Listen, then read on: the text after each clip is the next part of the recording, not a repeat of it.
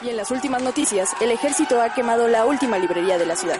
La lista de música prohibida ha crecido de manera considerable el último año.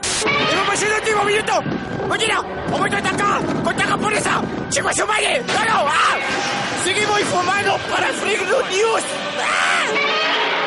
Transmitiendo desde la capital del imperio, Freak Noob News, lo último que queda.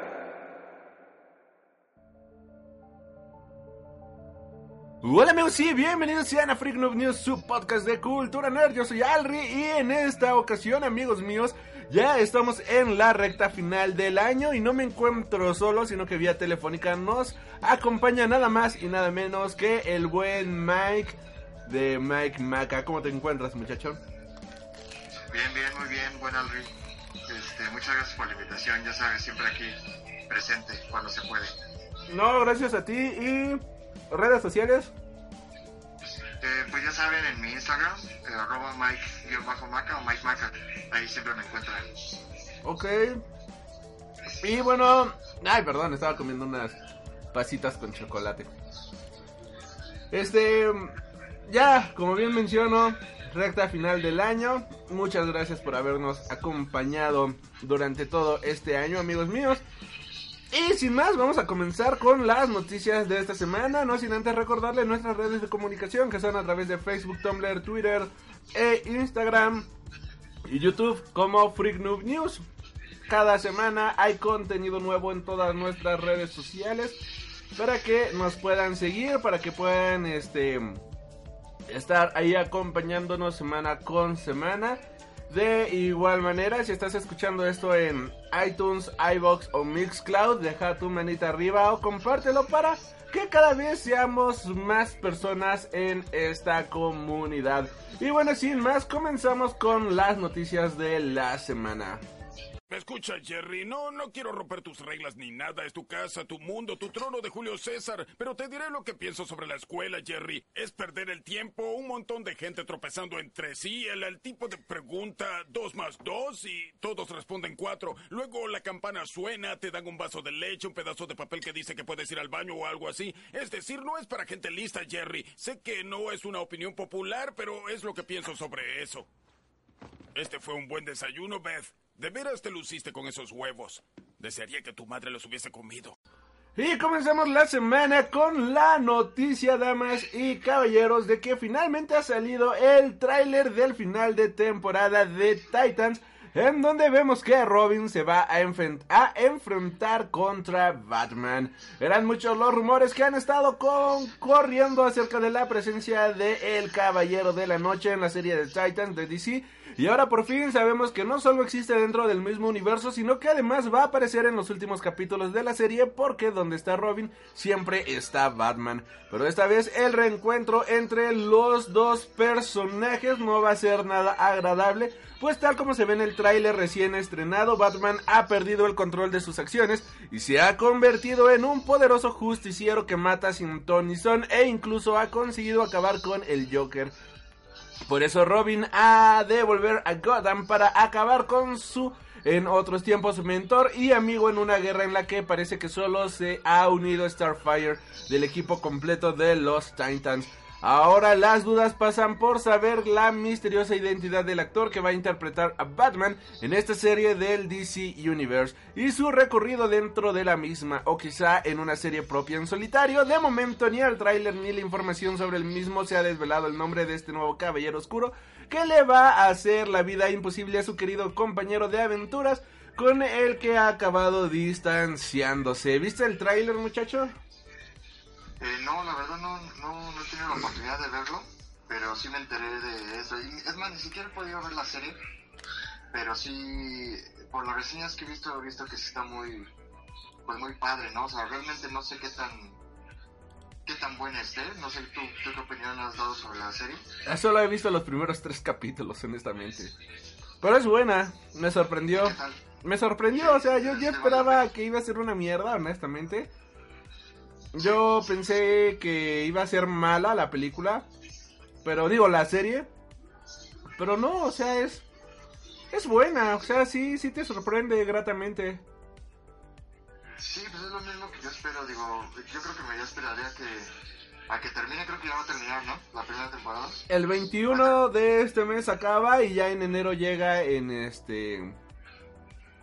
En enero llega a, a Netflix para Ah, todo el a mundo. Netflix, ¿no? Sí, Sí, pues, sí, pues yo creo que me espero. Bueno, pues si ya llega Netflix, pues igual, este, pues ya la, la veré completa, a ver qué tal, si sí está muy buena o, o no. Pero pues yo espero que sí, ¿no? O sea, casi siempre esa parte de DC eh, siempre ha sido muy sólida, ¿no? Lo que son las series.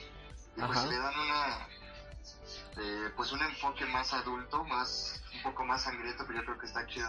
Y que introduzcan a Batman, pues yo creo que siempre es un plus, ¿no? Para cualquier, cualquier historia. Sí, de hecho, la verdad es que sí. Y bueno, continuando con las noticias, amigos míos, hablando de series, la segunda temporada de The Punisher llegará en enero en Netflix. Parece ser que la nueva temporada de El Castigador llegará a Netflix durante el próximo mes de enero. Sin embargo, uno no puede evitar preguntarse, ¿será esta la última vez que veamos a Frank Castle por Netflix? Según informa Comic Book, la plataforma de streaming Netflix ha publicado los lanzamientos para el mes de enero de 2019 en América, bueno, Netflix USA, donde se ha mostrado que la segunda temporada de The Punisher será una de las muchas novedades que albergarán ese mes, aunque no se ha llegado a especificar qué día se va a estrenar. No obstante, es inevitable pensar que tras la sorprendente cancelación de Daredevil, Iron Fist y The Puni y y, y, y lo que es, gracias. Este, pues el siguiente en ser cancelado sea The Punisher y por, y por consiguiente Jessica Jones. Sin embargo, al cancelar la que es considerada por la mayoría como la mejor serie de Marvel que hay en Netflix, las posibilidades de ver nuevas temporadas de The Punisher y Jessica Jones parecen completamente nulas. Te toca hablar, muchachón. Ah, pues bueno, pues yo creo que sí es lógico, ¿no? Que la van a cancelar. O sea, bien lo, lo- lo- dijiste en la nota, o sea, ya habiendo cancelado la, la que se considera que es lo mejor, que es Daredevil, no, no le veo caso a que a que esté Punisher, ¿no? Porque si, si bien fue una buena serie la su primera temporada, pues yo creo que ya están cancelando pues los pilares de lo que fue eh, este universo de, de Marvel en Netflix. Entonces yo creo que pues ya, ya están de más estas temporadas que están saliendo, ¿no? Simplemente es como disfrutar lo último que, que va a pasar y pues ya también a ver qué hace el ratón con esos con esos personajes. Pero sí, yo creo que es inevitable que la cancelen.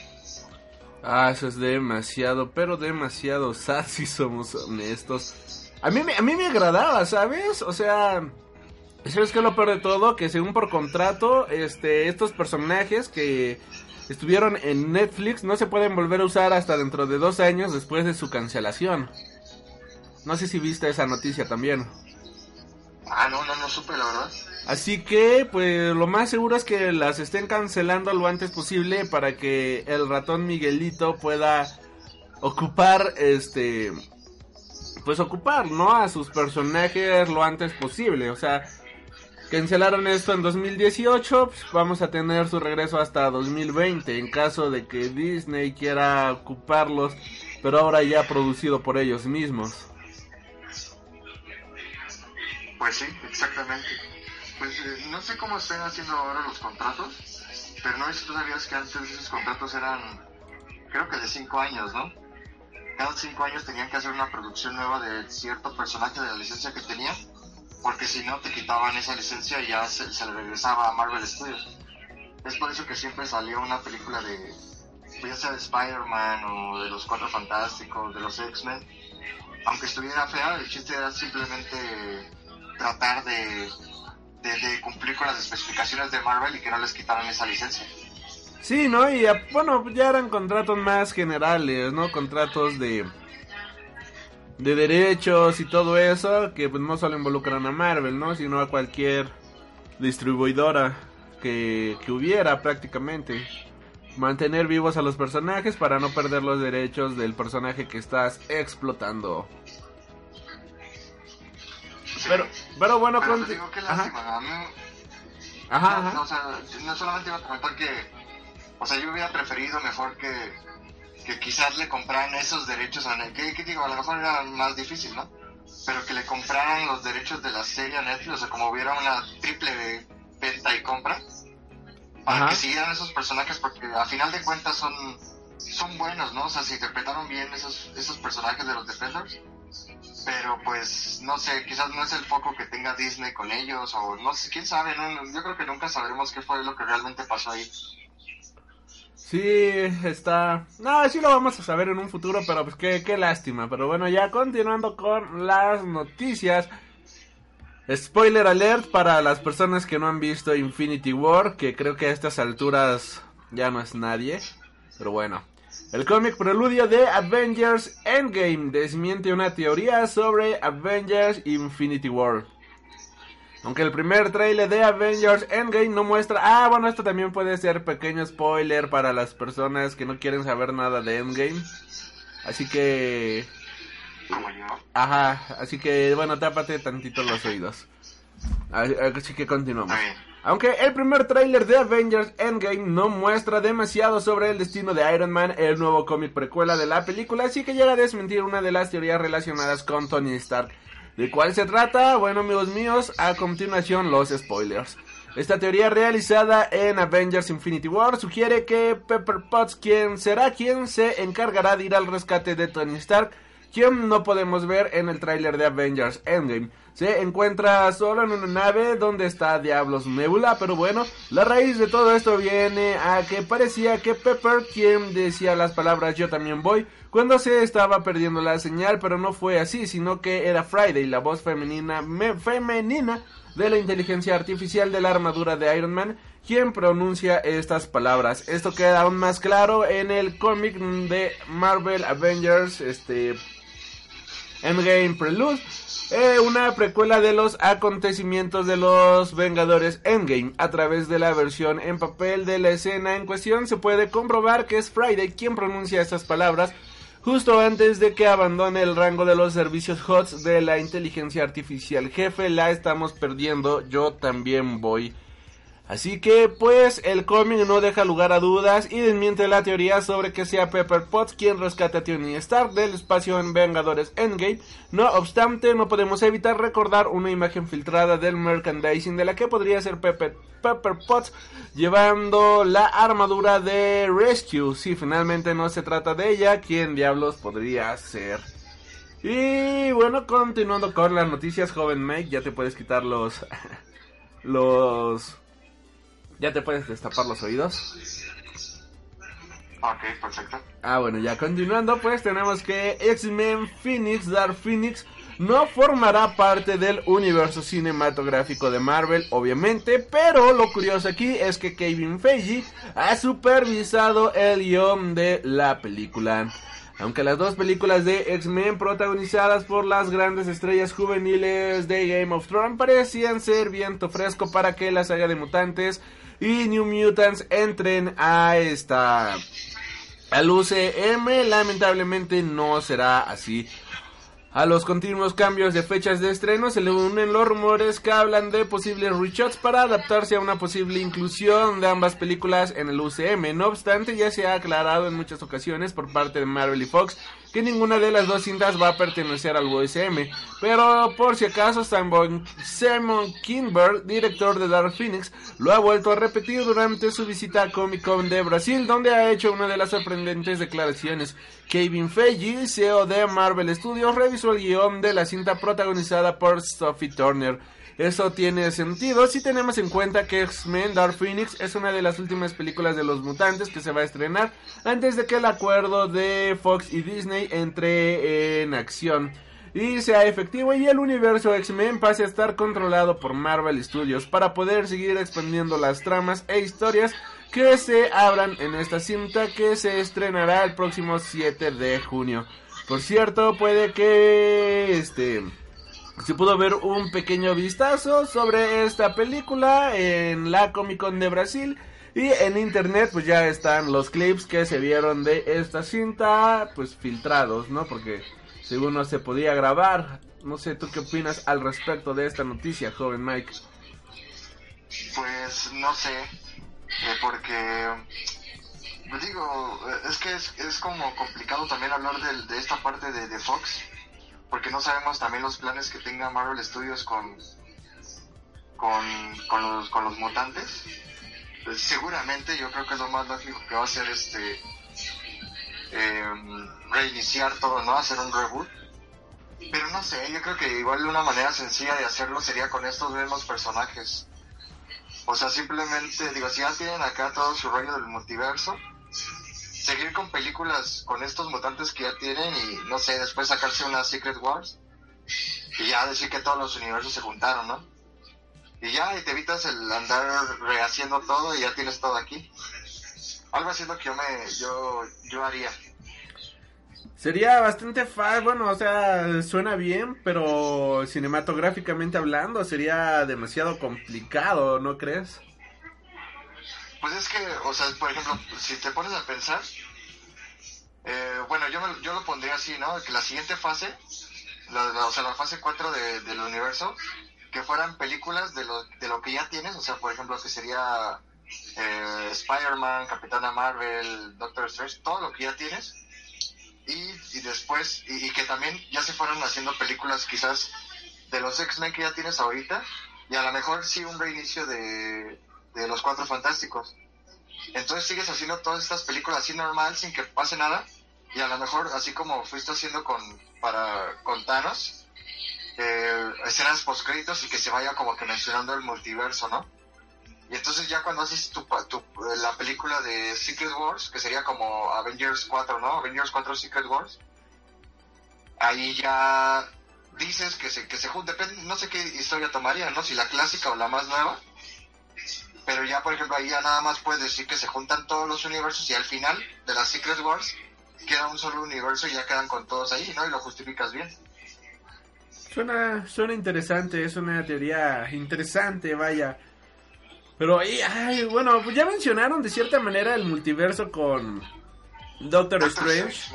Y pues ya entramos a un universo diferente en la película de Ant-Man, vaya, y pero realmente ya hacer una colisión de universos mínimo tendría que ser una película de dos partes, así fácil y la trama, no sé, no no el villano porque no solamente tendrían que meter a los X-Men, ¿no? Ni a los Fantastic Four, sino que si hacen el multiverso tendrían que poner a todo el Spider-Verse, tenían que poner las diferentes versiones que ha habido de de los superhéroes, tenía, hijo, bueno, estaría muy bueno, pero sí lo veo un trabajo complicado, un trabajo difícil de llevar a la pantalla grande.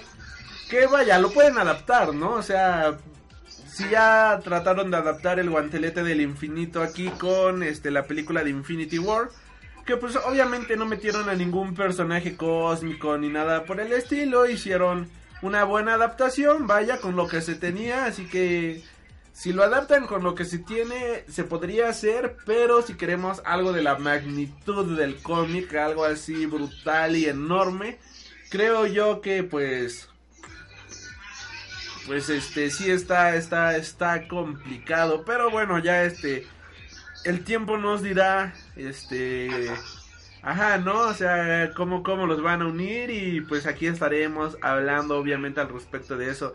¿Alguna noticia que tengas, joven Mike? Eh, no, pues realmente las que estabas mencionando son las que eh, tenía más presentes, porque creo que es lo, lo, lo que ha pasado más, ¿no? Lo más actual.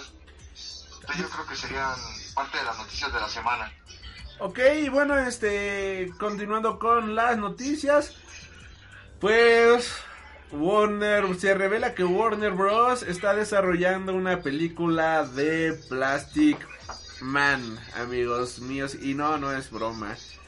Mientras continúa intentando ver cómo soluciona el DC Extended Universe como con los personajes clásicos de la Liga de la Justicia, Warner Bros. ha decidido arriesgarse y está desarrollando películas muy diferentes a las que en un primer momento tenía este planeadas bajo las órdenes de Zack Snyder. Sin ir más lejos, el tráiler de Shazam dejó a todos los fans boquiabiertos por sus colores, humor, y sobre todo la diferencia con las otras películas que ya habíamos visto en el DC Extended Universe. Además, Aquaman, recientemente estrenada por dirigida por James Wan, ha sido alabada por los críticos de cine gracias a su gran parecido a las cintas de Marvel más que a las de Warner. Y si en este nuevo giro de perspectivas llega Plastic Man, al que muchos llaman el Deadpool de DC Comics, pues a nadie habría que sorprenderle, ya que según informa The Hollywood Reporter, Warner Bros. ha contratado a la guionista Amanda Idoko para que empiece a desarrollar una película de Plastic Man.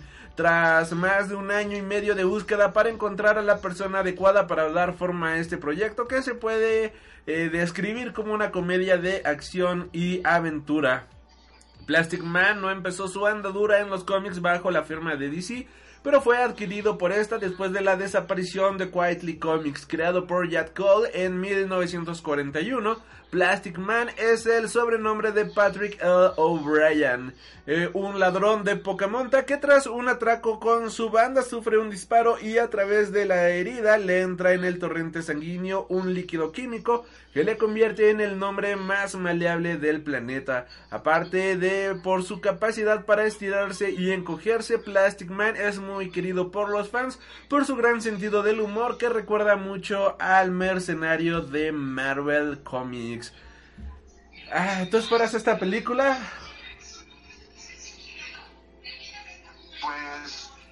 Precisamente lo que lo que mencionaste al final, yo creo que así me imaginaría esta película, ¿no? Como un, estilo Deadpool, pero para para DC. Yo, yo eh, viendo este tipo de cosas, o sea, digo qué curioso, ¿no? Que ahora se están enfocando en otro en otro tipo de héroes en vez de enfocarse más en sus pilares, o sea, que, que digo, ya de cierta manera ya lo hicieron, ¿no? Y no les salió tan bien como ellos esperaban. Pero yo creo que está bien, o sea, se están arriesgando, ¿no? Algo así como tipo Guardianes de la Galaxia u otros personajes que tiene Marvel que decidieron arriesgarse y pues no les fue tan mal. Yo creo que a lo mejor también puede ser una, una buena ventaja para, para Warner, ¿no? Que empiece a buscar ese tipo de personajes, quizás con otro enfoque y con otro mercado. Y pues probablemente les vaya bien, ¿no? Así como quizás en el futuro sea este Shazam. Sí, pues vaya, o sea, creo que ahorita Warner lo está haciendo bien, ya lleva este Wonder Woman que fue muy buena película, lleva Aquaman que también es muy buena película y Shazam promete demasiado y creo yo que están haciendo bien las cosas. Creo que finalmente Warner se ha dado cuenta de cómo hacer un universo, cómo hacer, más bien, cómo hacer una película de superhéroes. Porque... Van aprendiendo. Sí, ¿no? Y como mencionaba en la reseña de Aquaman en el, en el canal de YouTube, o sea, estos superhéroes son superhéroes alegres, son superhéroes heroicos, graciosos, con el cual tú te debes de sentir identificado y sobre todo con el cual tú te debes de sentir inspirado a seguir adelante. No son personajes serios ni oscuros que trataron de hacerlos, o sea, para personajes oscuros, pues ya tenemos a Clarion, tenemos a Thing, tenemos a Animal Man, tenemos a Dia Age, tenemos, o sea, en fin, a todo el universo oscuro de DC Comics. Y a estos personajes que les den luz, que les den vida, que les den este un propósito heroico de ser y creo yo que pues al fin lo están entendiendo, creo que finalmente están entendiendo el cómo crear un concepto heroico de un personaje que debe de ser heroico y espero que pues el concepto darks que tenían con Zack Snyder pues que se vaya a sagas como Thing que lleguen a adaptar como Animal Man como Age como Clarion como este no sé una nueva versión de Watchmen que según ya se viene una nueva versión de Watchmen pues que lo adapten de esa manera e incluso un poco todavía este el Suicide Squad, ¿no? Que vienen siendo villanos, un poco retorcidos, pero hasta estos villanos retorcidos necesitan un poco de luz en medio de toda esa oscuridad y qué bueno que qué bueno que DC lo está haciendo. De hecho, recientemente hubo un cómic publicado por DC Comics de A Plastic Man, escrito por Gail Simón. No sé si lo leíste, joven Mike. No, no, no, no lo he leído. Ok, bueno, este, pues voy a ser honesto, yo lo leí este en el Festival de Torrento. es muy divertido el cómic, es este una serie de criminales traída a nuestros tiempos con un toque de super noir y al mismo tiempo con un humor un poco arriesgado, un humor bastante agresivo y sobre todo ácido, o sea, es un humor que puede que raya demasiado en lo políticamente incorrecto, es un humor que se burla de la gente, es un humor que se burla de los estereotipos. Y lo amé, o sea, porque el personaje se presta por completo para eso. Así que si vamos a ver eso en la pantalla grande, creo yo que va a estar chido. No sé tú, pero creo yo que puede ser algo bueno. Sí, sí es lo que te decía, o sea, yo, yo creo que es algo bueno. Si lo saben hacer bien y, y también el enfoque que le vayan a dar, eh, pues bienvenido, ¿no? Nunca se rechaza una buena, una historia bien contada y sobre todo con algún personaje que sea divertido. Así es, y bueno, ya para ir acabando con las noticias de la semana, las películas protagonizadas por mujeres generan más ingresos según un estudio. Ya no hay excusas, las mujeres ya han encontrado su lugar en el cine y piensan reivindicarlo y el público de todo el mundo se lo agradece y se lo demuestra, haciendo que la excusa de que las películas protagonizadas por mujeres no son rentables se acabe cayendo por su propio peso, pues un estudio ha demostrado todo lo contrario. El cine con mujeres ha hecho más taquilla que el que no tiene una mujer protagonista. Con datos recogidos entre el 2014 y el 2017, el estudio llevado a cabo por Creative Artists Agency que ha analizado lo ganado en taquilla por películas con presupuesto entre 10 y 100 millones de dólares, ha llegado a la conclusión de que las cintas con una protagonista femenina o que pasan el test de Benchel, uno de los requisitos es que hay una conversación entre dos mujeres que no implica hablar de un hombre, son mucho más rentables de las que no. Eh, las películas que van de un rango de 10 millones, pues este, generan las protagonizadas por hombres 57 millones de dólares, mientras que las películas protagonizadas por mujeres 87 millones de dólares. Por otro lado, las películas con un presupuesto elevado a los 100 millones de dólares, las películas de hombres generan un total de ingresos de 413 millones de dólares, mientras que el de mujeres superó los 618 millones de dólares.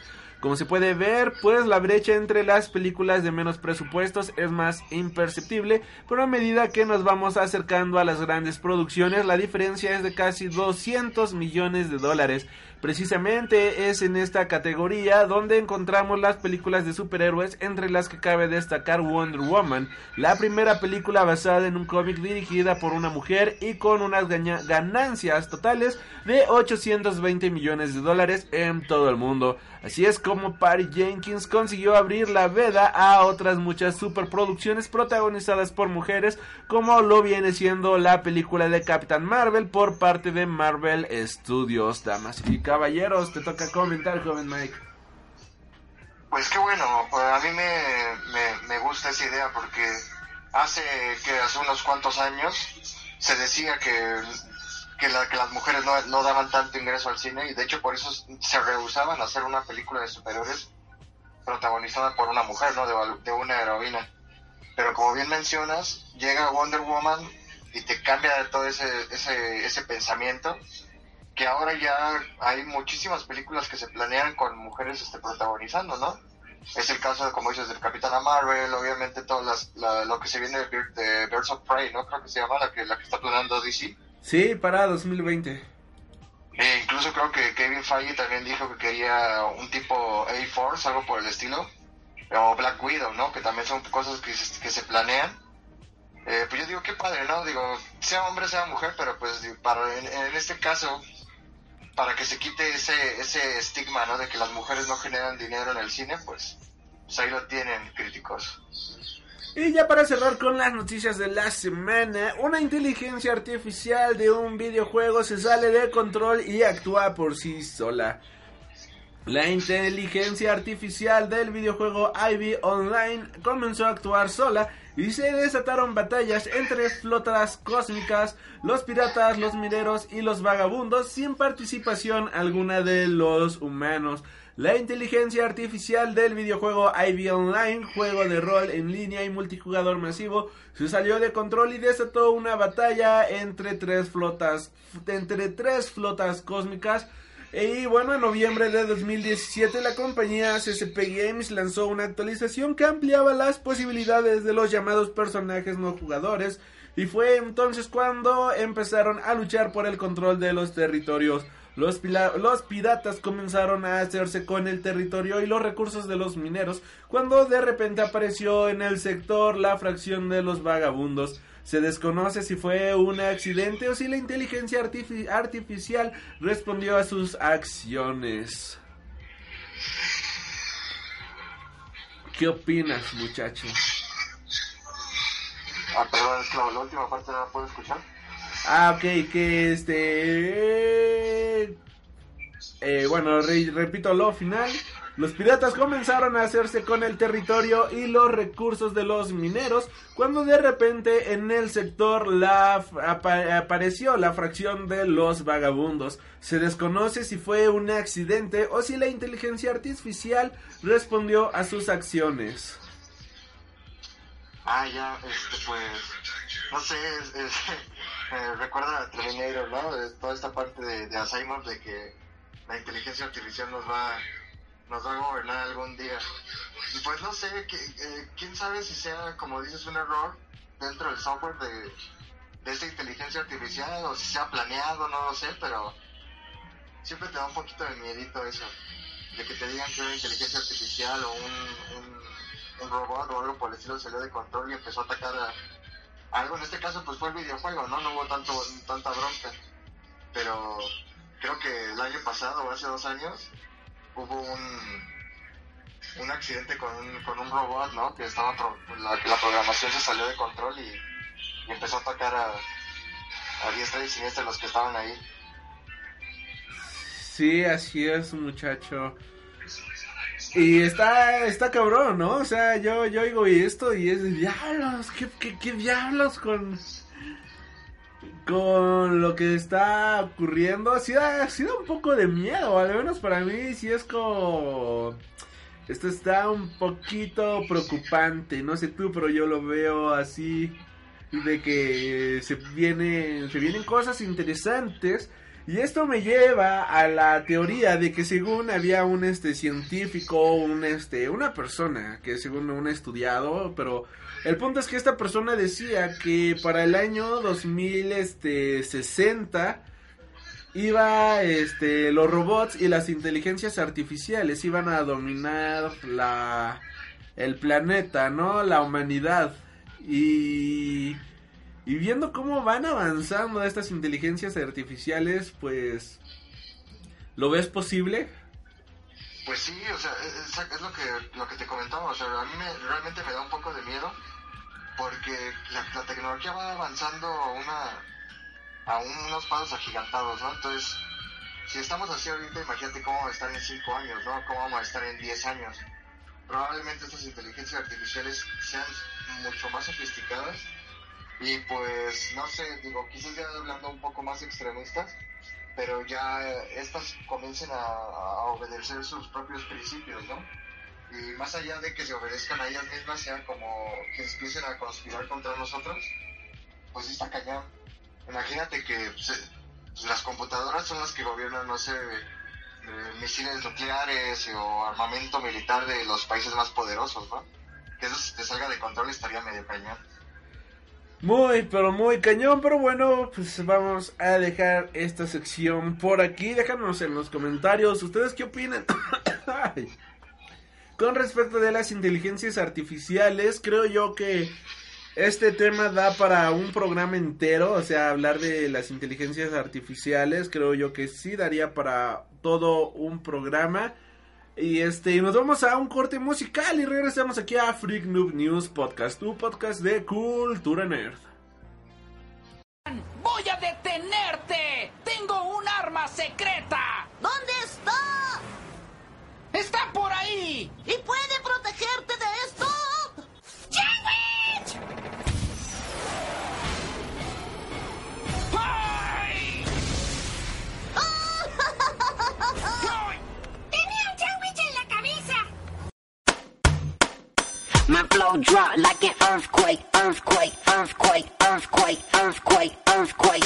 I make that ass shake, ass shake, ass shake, ass shake, ass shake, ass shake, It's time to devastate, devastate, devastate. It'll make the glass break, glass break, glass break, break, break, break, break, drop like an earthquake.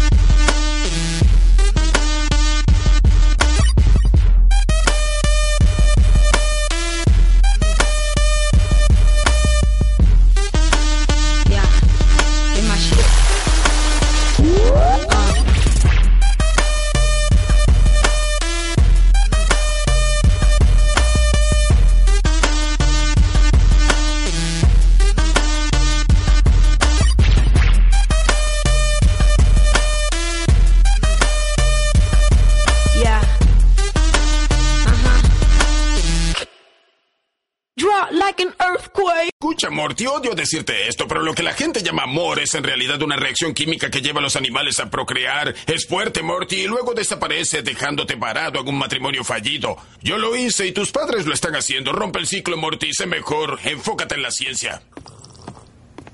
Y regresamos aquí al Freak Noob News Podcast, su podcast de Cultura Nerd. Y en esta ocasión toca hablar de una película, una de las películas más esperada por la mayoría de los mexicanos cinéfilos en todo el año.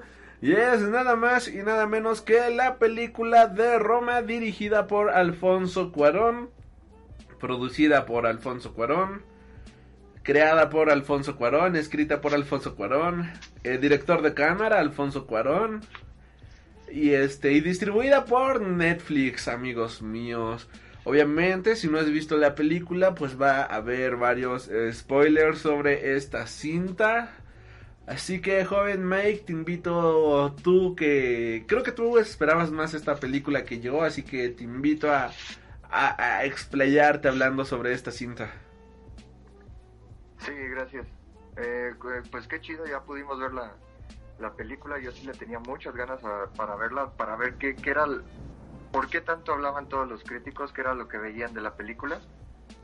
Y yo creo que lo primero que puedo decir de la película es que la verdad es que no es para todas las personas. No sé qué tú, qué opinas tú sobre esto.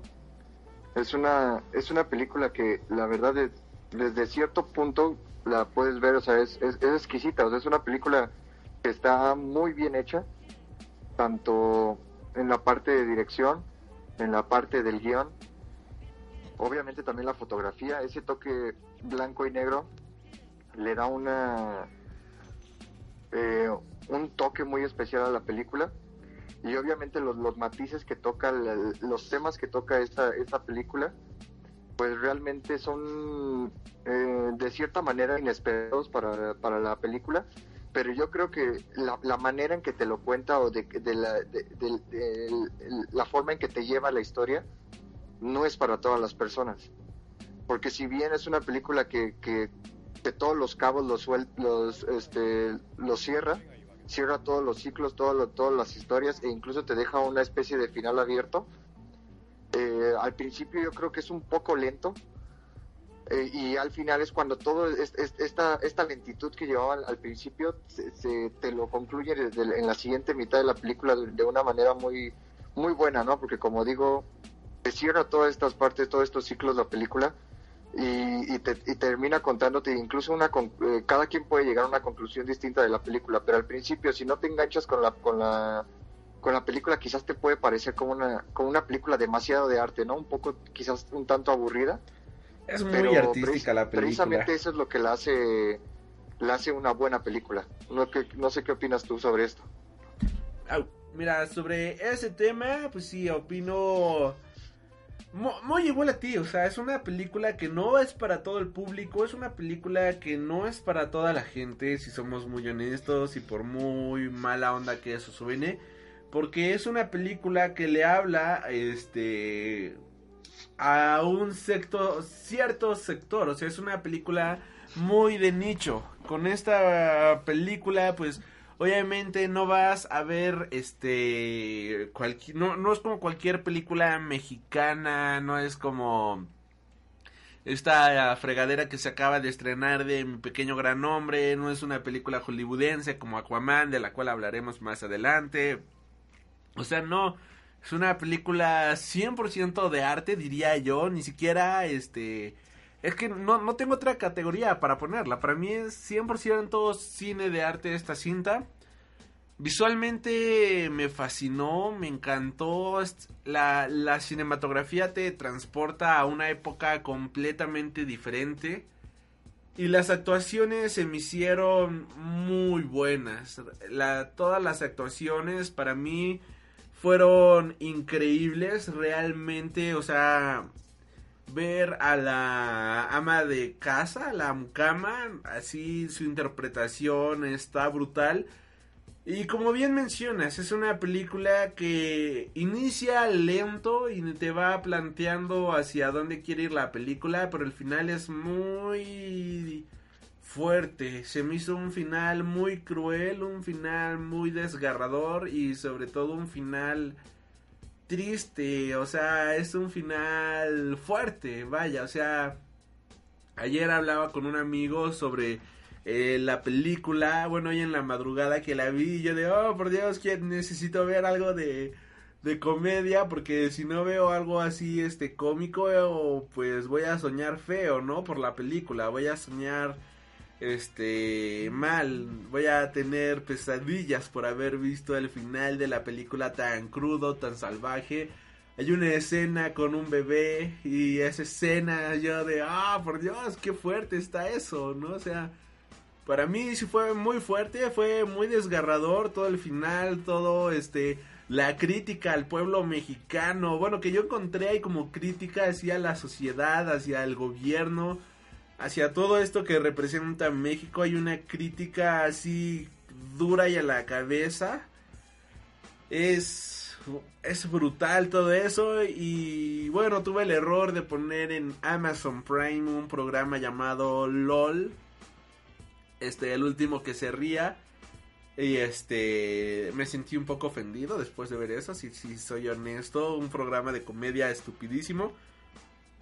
Pero vaya, la película es es completamente asombrosa, la película es es una verdadera delicia para cualquier amante del del cine. Es una película que si les gusta el cine más allá de los convencionalismos les va a encantar por completo. Sí, exactamente. Yo creo que es una película que si no te gusta el cine o si no, no tienes como tanta tanta afinidad a- hacia, no sé, al, análisis cinematográfico o a ver más cine de arte, yo creo que es una película que como quiera tienes que ver. Porque, eh, como tú bien mencionas, es una película que le habla a cierto sector pero de cierta manera también a lo mejor te puedes sentir ide- identificado en ciertas situaciones, ¿no? Y algo que mencionas tú que es la parte política, la, la crítica social, eso es algo que yo realmente yo no me lo esperaba, o sea, no, no, no pensé que fuera a, meter ese, ese tipo de temas dentro de su película. Y, y pues creo que, que lo supo aterrizar bien, o sea, de la manera en que lo en que lo hizo como la, la extremización social que, que, que existe o que existió en ese momento en México, yo creo que es una de las mejores este, cosas que puede haber, sobre todo porque no son el foco principal de la película. O sea, eso, eso es lo que, que creo que, cabe resaltar, ¿no? Si te fijas dentro de la película, pues existe una historia principal, pero detrás de ella existen otras otras historias que igual son, son fatalistas, casi todas las historias que, que, pasan en la película.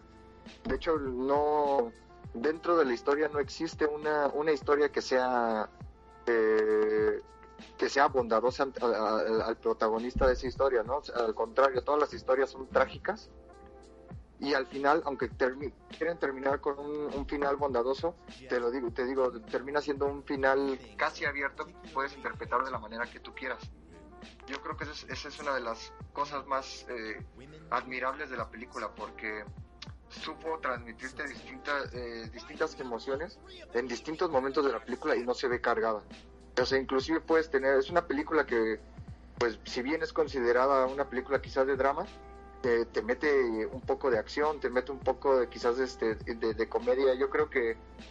eh, ¿Comedia? fueron de que era la película que él, que él deseaba hacer, se ve reflejado, se ve, se ve el amor que le metió la película.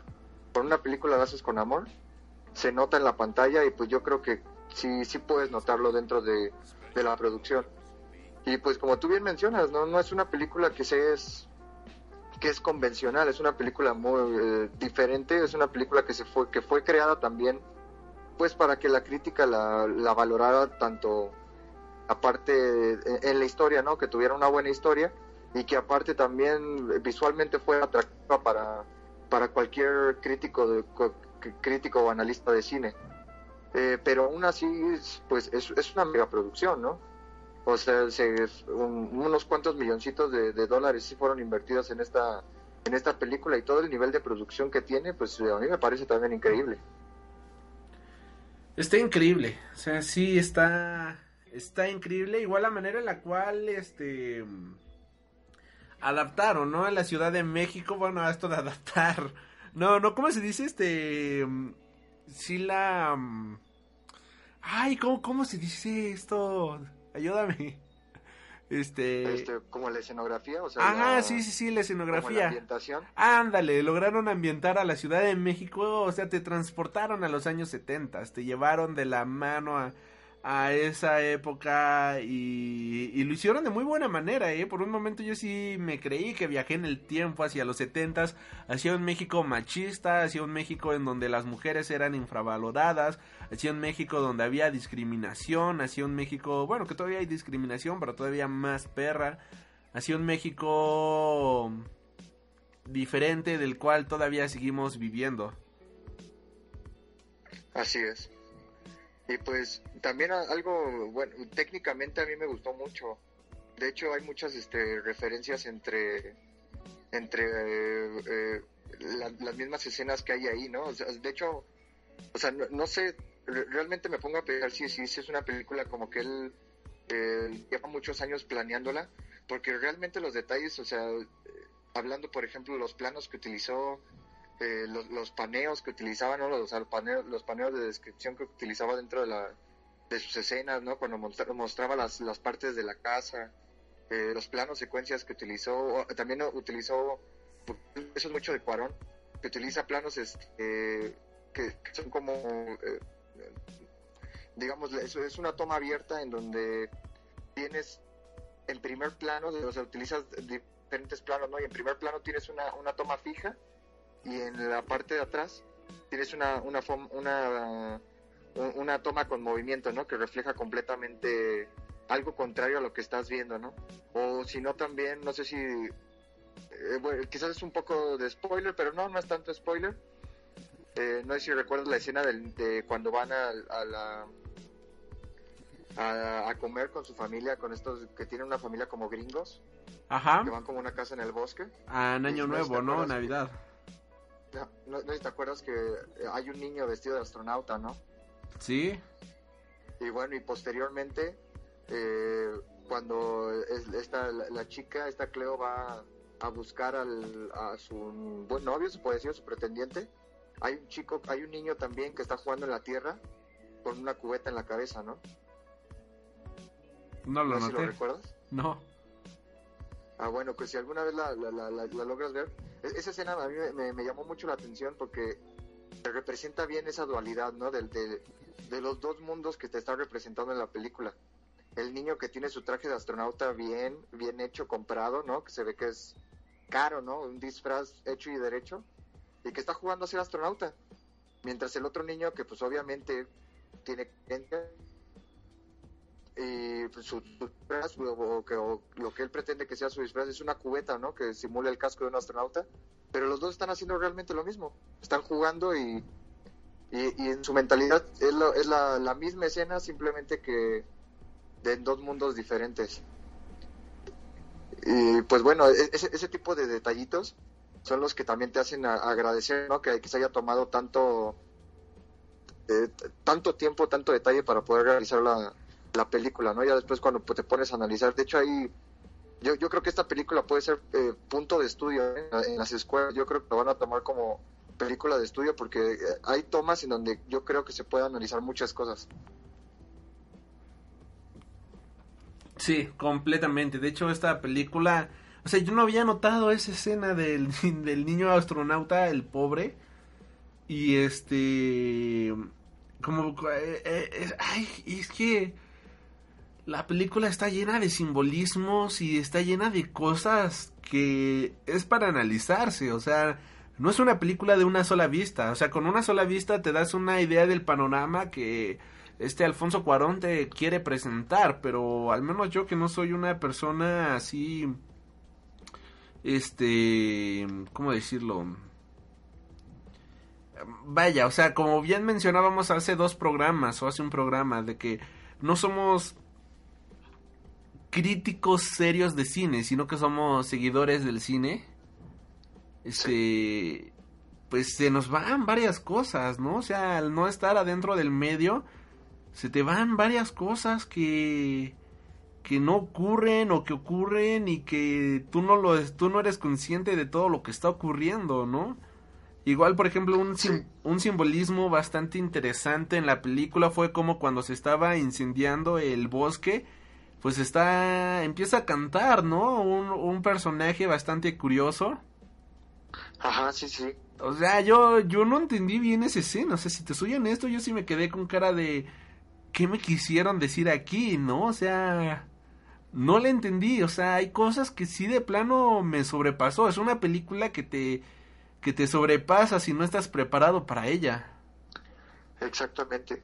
Y como bien mencionas, o sea, yo creo que muchas personas la vieron y, y, y- por lo mismo de que como toma varios, varios temas y, y no te deja un final claro, yo creo que al final las personas quizás no entendieron el pues el, el como que el mensaje que quiere transmitir con es más o sea quizás yo no, no entendí bien el mensaje que quiere transmitirlo no cada quien es lo que te digo cada quien puede tener una una idea distinta lo que quizás te pueda obligar a ver otra vez la película para poder entenderle pero eso también recae en si te gustó la película no porque quizás pues una película que te aburrió que realmente no, no le agarraste interés pues no la vas a volver a ver digo, en mi caso, pues yo, yo sí la volvería a ver para tratar de encontrarle más cosas, como bien dices, ¿no?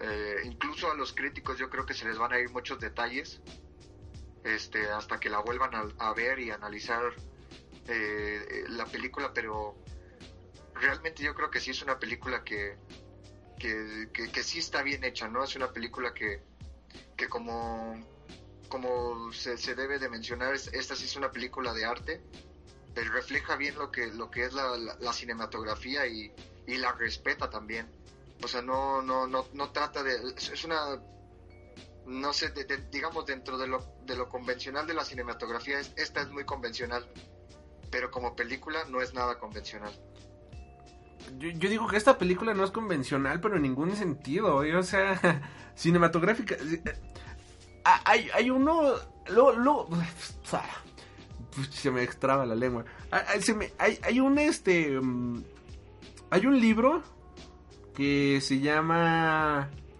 ay, ¿por qué lo quité de aquí? Bueno, es un libro sobre dirección de cinefotografía, algo así, ¿no? Donde te ponen las dimensiones, donde te enseñan algunos encuadres y todo ese tipo de cosas. Sí, claro. Veía la película de, de este de este tipo y parecía que, o sea, veía esta película de Roma y parecía así literal que hizo así lección por lección para que cada personaje tuviera su propio peso en pantalla para crear dimensiones, para para para todo, ¿no? O sea, tener el tamaño exacto que necesitas en pantalla sobre un personaje, sobre alguna situación. Sí. Y eso no es convencional, o sea, eso no lo ves en todas las películas, o sea, Bueno, es La- que eso es... Eso... Ajá, sí, perdón, perdón. ajá. No, sigue, sigue, sigue.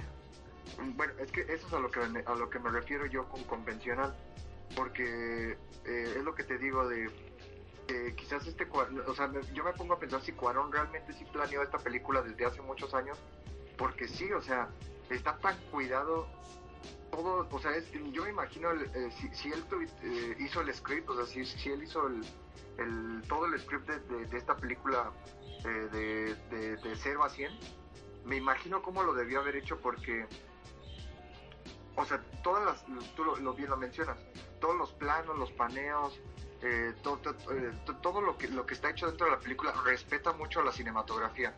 O sea, cualquier, por eso digo que yo creo que la van a utilizar de estudio en, en- las escuelas, porque cada escena está, eh, está tan bien hecha, eh, hablando técnicamente en cuanto a fotografía, en cuanto a luz, en cuanto a encuadres, este, todo, todo este tipo de cosas está muy bien hecha.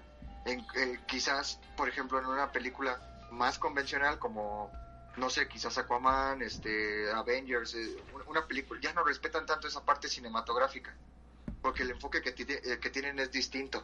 Entonces, de ahí en- ya se vuelve no convencional en la parte de que ya la, la cinematografía queda como de lado, ¿no? Ya no les importa tanto la fotografía. O sea, sí lo respetan, pero en Roma es un enfoque métrico, este, artístico. Ajá. O sea, es este... Vaya, la diferencia entre la una persona que dibuja pinta, no sé, este, es la diferencia entre Van Gogh y la persona que pinta afuera y Humberto Ramos, ¿no? Vaya, o sea, es la diferencia sí. que se me ocurre. Van Gogh lo hacía de una manera estudiada, métrica y sobre todo artística. Él trataba de Sí, Ah, ¿qué es ese ruido? Déjala, pero aguanta. Tantito. sí. Dos segundos. Ya, ya, ya, ya, ya, ya, ya. Este. Van Gogh, Picasso, este. Todos ellos lo hacen de una manera artística, cuidada y sobre todo para representar alguna idea, ¿no? Humberto Ramos lo hace solamente para entretener, diversión, acción, dibujito por aquí y por allá, y aunque respeta obviamente los encuadres, proporciones y todo eso, pues va enfocado a otro público, no es lo mismo este una sinfonía de Beethoven o de Mozart, vaya, a escuchar este el grupo no sé qué grupo te guste este el grupo limón no o este banda limón banda el recodo que ambas aunque son tienen su orquesta la increíble orquesta el limón no o la increíble orquesta este de la sonora dinamita o la sonora matancera pues obviamente son encuadres completamente diferentes y cada uno se respeta eh, a su propio estilo, ¿no? Cada uno respeta el estilo que tiene, o sea, no creo que eh, ya digan, ay, es que ya no me importa la cinematografía, ¿no? En caso de Aquaman, sino que pues ellos están enfocados a otro tipo de ambiente, a otro tipo de cinematografía, porque como bien lo vamos a mencionar más adelante, creo yo que Aquaman está muy bien cuidada, creo que es una película que visualmente está cuidada hasta el más mínimo detalle y es por eso que no te salta en ningún momento. Esta película de Roma está cuidada hasta el más último detalle, pero para porque es una película artística, es una película que es transgresora y sobre todo es una película que va de va que, que su punto es otro, ¿no? O sea, su punto no es ser Aquaman, su punto es demostrar este las diferentes posibilidades del mundo del cine. Sí, sí, exactamente. Sí, o sea, creo que los ejemplos que pusiste creo que son buenos ejemplos. Sí, porque sí, o sea, Roma es, es, es otro, otro tipo de película, otro tipo de enfoque. Es, eh, para mí es una película de libro. Es una película que se, se va a llevar al estudio y que te permite sacar muchas, muchas cosas.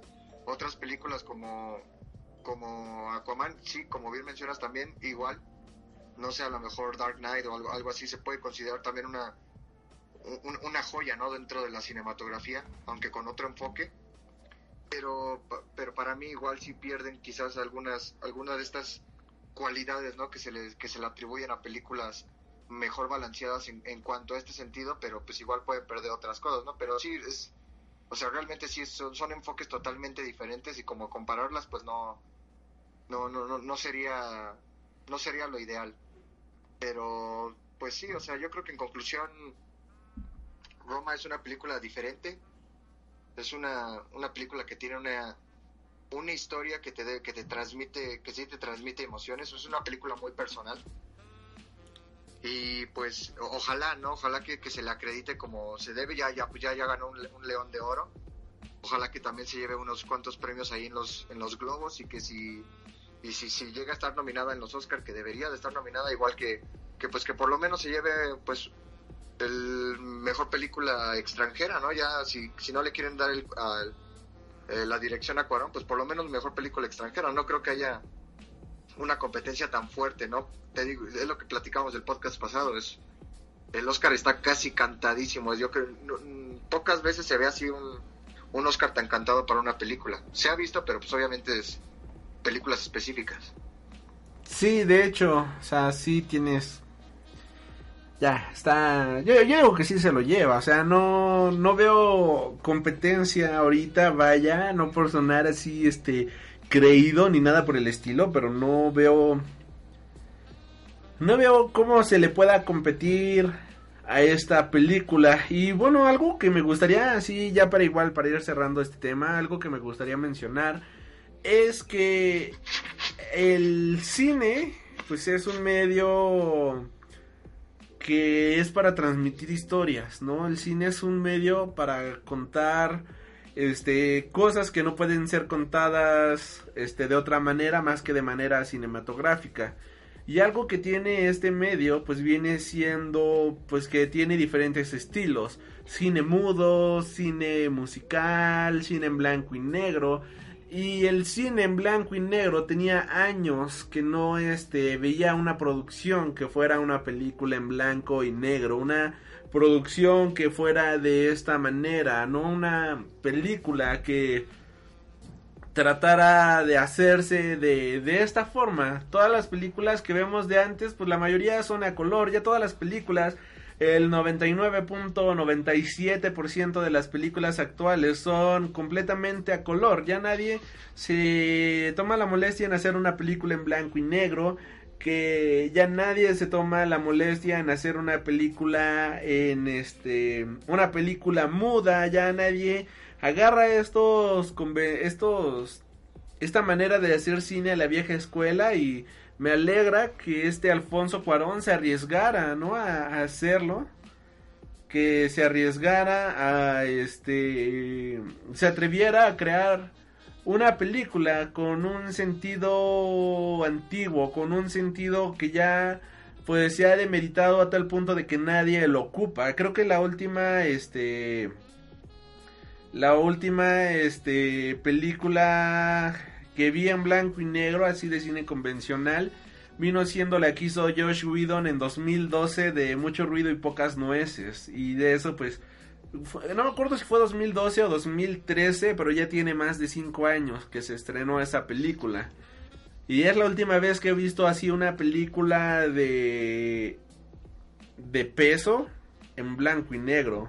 No sé tú si has visto alguna otra, pero pero pues qué bueno que explote, ¿no? El, el lenguaje cinematográfico y no solamente se quede en un en una idea, que no solamente se quede en un convencionalismo. Sí, así es. Sí, pues yo, yo vi, bueno, pues igual, una muy sonada del artista, no sé si la escuchaste. Ah, sí, creo que sí. Y pues también es en blanco y negro y, y pues, eh, este, pues igual que fue ganadora de Oscar y toda la cosa. Pero sí, o sea, realmente pues ya este tipo de cine pues ya no, ya no sé, es que de hecho incluso yo creo que ya hasta la gente como que les cansa, ¿no? Les cansa ver el, el cine blanco y negro, ya como que ya no se les hace normal. Ven una película en blanco y negro y es como de, ah, estoy viendo una película súper antigua. Y ya como que ya, ya, no, ya no llama la atención a las personas. Cuando debería ser al revés, ¿no? Porque hay muchas de las películas antiguas que fueron hechas en blanco y negro, pues son, son películas, este, pues, eh, este, ejemplares, ¿no? Que, se, se- que deben de verse y deben de recordarse. Pero sí, o sea, que, que, que- qué bueno que, o sea, como bien mencionas, que se, que se atrevió a hacer esto Cuarón. Y pues, bueno, pues ya hay que esperar sus próximos proyectos. Ojalá que sean del- de la misma calidad que, que sean. Y digo, qué bueno, ¿no? Que, o sea, que podemos mencionar a Cuarón, digo, sin menospreciar a otros países, obviamente, pero digo, yo al ser mexicano, pues pues sí te sientes orgulloso, ¿no? Porque digo, aunque obviamente no, no le debe nada a México, porque pues probablemente el, pa- el país no, no lo apoyó a él en nada, pero pues sí te, se siente bonito que digas que es un director mexicano y que la está rompiendo en todo el mundo, ¿no? Que, o sea, que realmente ya puedes decir que es uno de los mejores directores de, to- de, todo el mundo, ¿no? O sea, desde que ganó con Gravity y ahorita con este tipo de, cine que hace, pues yo creo que debe, ya, o sea, Cuarón ya debe ser un hombre muy eh, como, como muy coreado ¿no? De- dentro de los estudios no ya, ya no no le pones trabas en nada Sí, qué bueno, qué bueno que sirva, ¿no? De inspiración a... Este hombre va a servir de inspiración a generaciones y generaciones y generaciones de personas, de, de directores, de futuros directores, de absolutamente todo y su nombre ya va a quedar en los pilares de la historia del cine del cine tanto internacional como del cine mexicano como de cualquier otro tipo de cine y la verdad es que eso se agradece completamente. ¿Algo más que quieras agregar, joven Mike, antes de cerrar con la nota de... Pues vaya, con esta nota?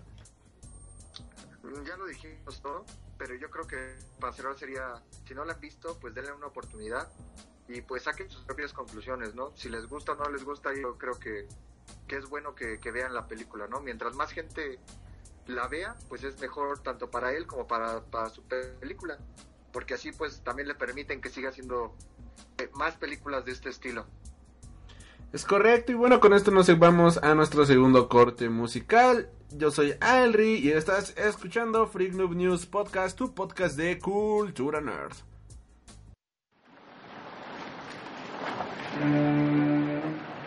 Baby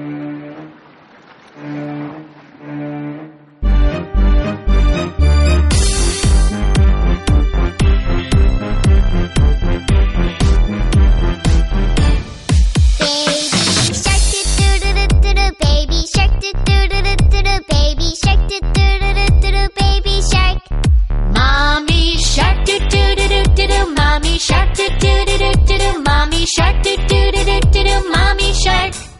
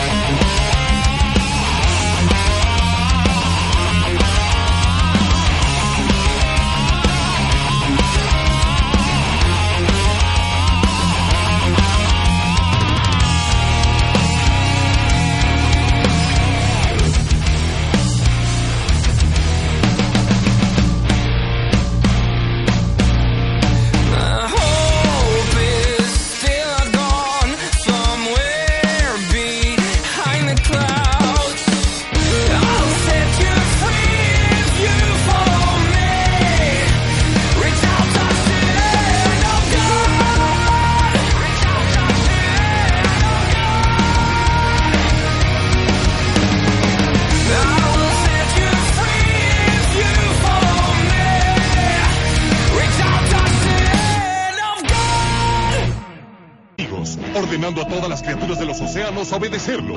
Con su fama obtuvo contratos para libros, papeles en películas y discos exitosos. Ahora enfrenta su reto más importante como anfitrión de su propio programa para niños, el show de Aquaman y sus amigos. Es hora de sol y sonrisas, arcoíris y pececitos. Participa con otros niños en el show de Aquaman y sus amigos. Aquí llegan Aquaman y sus amigos. El señor resbaloso. PC personas. Chuckles McMurray.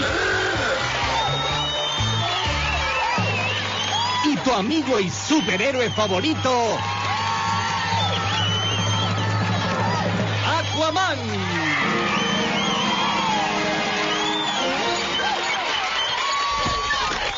Hola chicos y chicas, bienvenidos a mi show. Regresamos aquí al Freak Noob News Podcast, tu podcast de cultura nerd. Y damas y caballeros, finalmente se ha estrenado la penúltima película de superhéroes del año. Y es nada más y nada menos que Aquaman, el rey de los siete mares, película de DC Comics, dirigida por James Wan y protagonizada por Jason Momoa, Amber Heard, por esta este, Nicole Kidman, entre varios más. Esta película viene después de la película de la Liga de la Justicia y es la primera película de DC Comics del año, la única película de DC Comics del año y tuvo que pasar un año y un mes para poder disfrutar de nueva cuenta de una película del universo expandido de DC Comics que después de su gran este tropiezo que fue la Liga de la Justicia, que bueno, a mí se me hizo buena película, pero pues seamos honestos, no no termina por convencer absolutamente a todos, pues creo yo que finalmente están tomando el camino correcto, el camino adecuado para crear una saga de películas de superhéroes. Vamos a hablar full spoilers eh, de esta película, sobre la trama, sobre el villano, sobre absolutamente todo. Así que si no has visto la película, amigo mío, por favor corre a verla, sobre todo en IMAX o en 4D, porque esta es una película que no te puedes perder por nada en el sacrosanto mundo. Dicho lo siguiente, joven Mike, ¿cómo se te hizo la película? Pues me pareció una buena película, créeme. Eh, pues, o sea, con decir que a mi consideración es la, pues, yo creo que es la mejor película de que tiene ahorita el DCU y pues personalmente eh, se convirtió en mi película favorita de del, DCU, o sea, desbancó a la, que era antes mi, mi película favorita. Entonces yo creo que ya, eh, como decíamos antes, pues empieza empiezan a encontrar el camino estos estos chicos de DC. Yo creo que, que van por buen camino y pues también por lo que se viene, pues yo creo que ahí, ahí la van llevando, ¿no? Como el tropiezo de, Justice League, pero pues ahí tienen el antecedente de, de Wonder Woman y pues ahorita viene Shazam, que yo creo que también será una buena película y luego posteriormente otra vez Wonder Woman, pues yo creo que, que se les vienen buenas cosas, pero ya enfocándonos en esta película, pues pues sí, ¿no? Es, es casi como un refresh al, al DCU, a lo que se tenía antes, ¿no? Es, es algo, es una historia, pues es que no me gustaría decirlo, pero es como si vivieras una película de, de Marvel, Ah. pero, pero siento que sí, sí, sí, sí tiene una diferencia muy, muy notable, ¿no? Por, eh, porque se, eh, a- como yo la veo, sí tiene esa, ese respeto hacia los cómics de, de, de DC, ¿no? Que es la parte heroica que le ponen a los, a, a- a los protagonistas. O sea, sí se nota que, que Aquaman es el... Está destinado a ser un héroe, a diferencia de los héroes de, de, de Marvel, ¿no? Y entonces yo creo que es una de las diferencias más notables que existen entre este tipo de, de historias. Y pues esta película de Aquaman lo, refleja bien, de cierta manera. Pues eh, yo creo que ese es el, sería la introducción de, de, de esta, de, de- pues, de esta reseña. Sí, bueno, pues iniciamos la película con una introducción hacia la historia de cómo nació el Aquabebé. Y es la inicia con una este frase de Julio Verne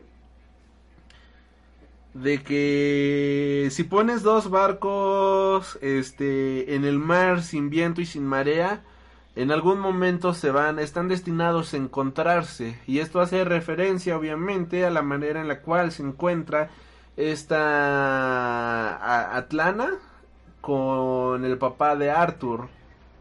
Dos mundos completamente diferentes que estaban destinados a encontrarse. Y aquí, ay por Dios, yo quedé fascinado con la escena inicial, con toda la, eh, el, el, ¿cómo se dice? Todo, toda esta historia de telenovela super romántica. Yo estaba vomitando miel y arcoíris en ese momento porque era la cosa más linda del maldito mundo. Igual aquí como un easter egg, pues este James Wan, como bien sabemos, es este director de películas de terror, ¿no? Y pues ahí puso obviamente un libro de Lovecraft, el del horror de Dunwich, que viene siendo pues una criatura extraña, ¿no? Una criatura eh, vaya, que vive en el, en el, en el, en el, en el océano y todo eso, ¿no? Y pues todos estos pequeños easter eggs van a tener repercusiones más adelante, es como las inspiraciones que tuvo James Wan a la hora de hacer esta película. Pero al menos en cuestión romántica, hijo de la fregada, yo estaba derramando miel en ese momento. Yo dije, ah, qué bonito, voy a ver una película romántica. Pero pues lamentablemente Atlana pues no este había huido, ¿no? De, de su rey, tuvo relaciones con un humano, tuvo a, a este a Arthur y después pues van por con ella y ahí nos ponen la primera la primera escena de acción en donde dices wow, wow, wow, wow. La acción en esta película está muy pero muy brutal. O sea, la acción es muy buena, muy refrescante y, y yo quedé gratamente satisfecho con esta con esta este con el tipo de acción que nos presentan en esta película, porque desde el mero inicio te dicen, esta es una película que va a ser así súper romántica, súper cursi, pero de igual manera pues nos vamos a a este se van a poner buenos los trancazos más adelante y eso se agradece por completo. No sé tú qué opinas del inicio de la película. Sí, este, sí, con- concuerdo contigo. Y sobre todo también en la parte de que, que mencionas de la acción. Porque sí, la película pues está, tiene, está llena de acción. Es una película que tiene mucha acción.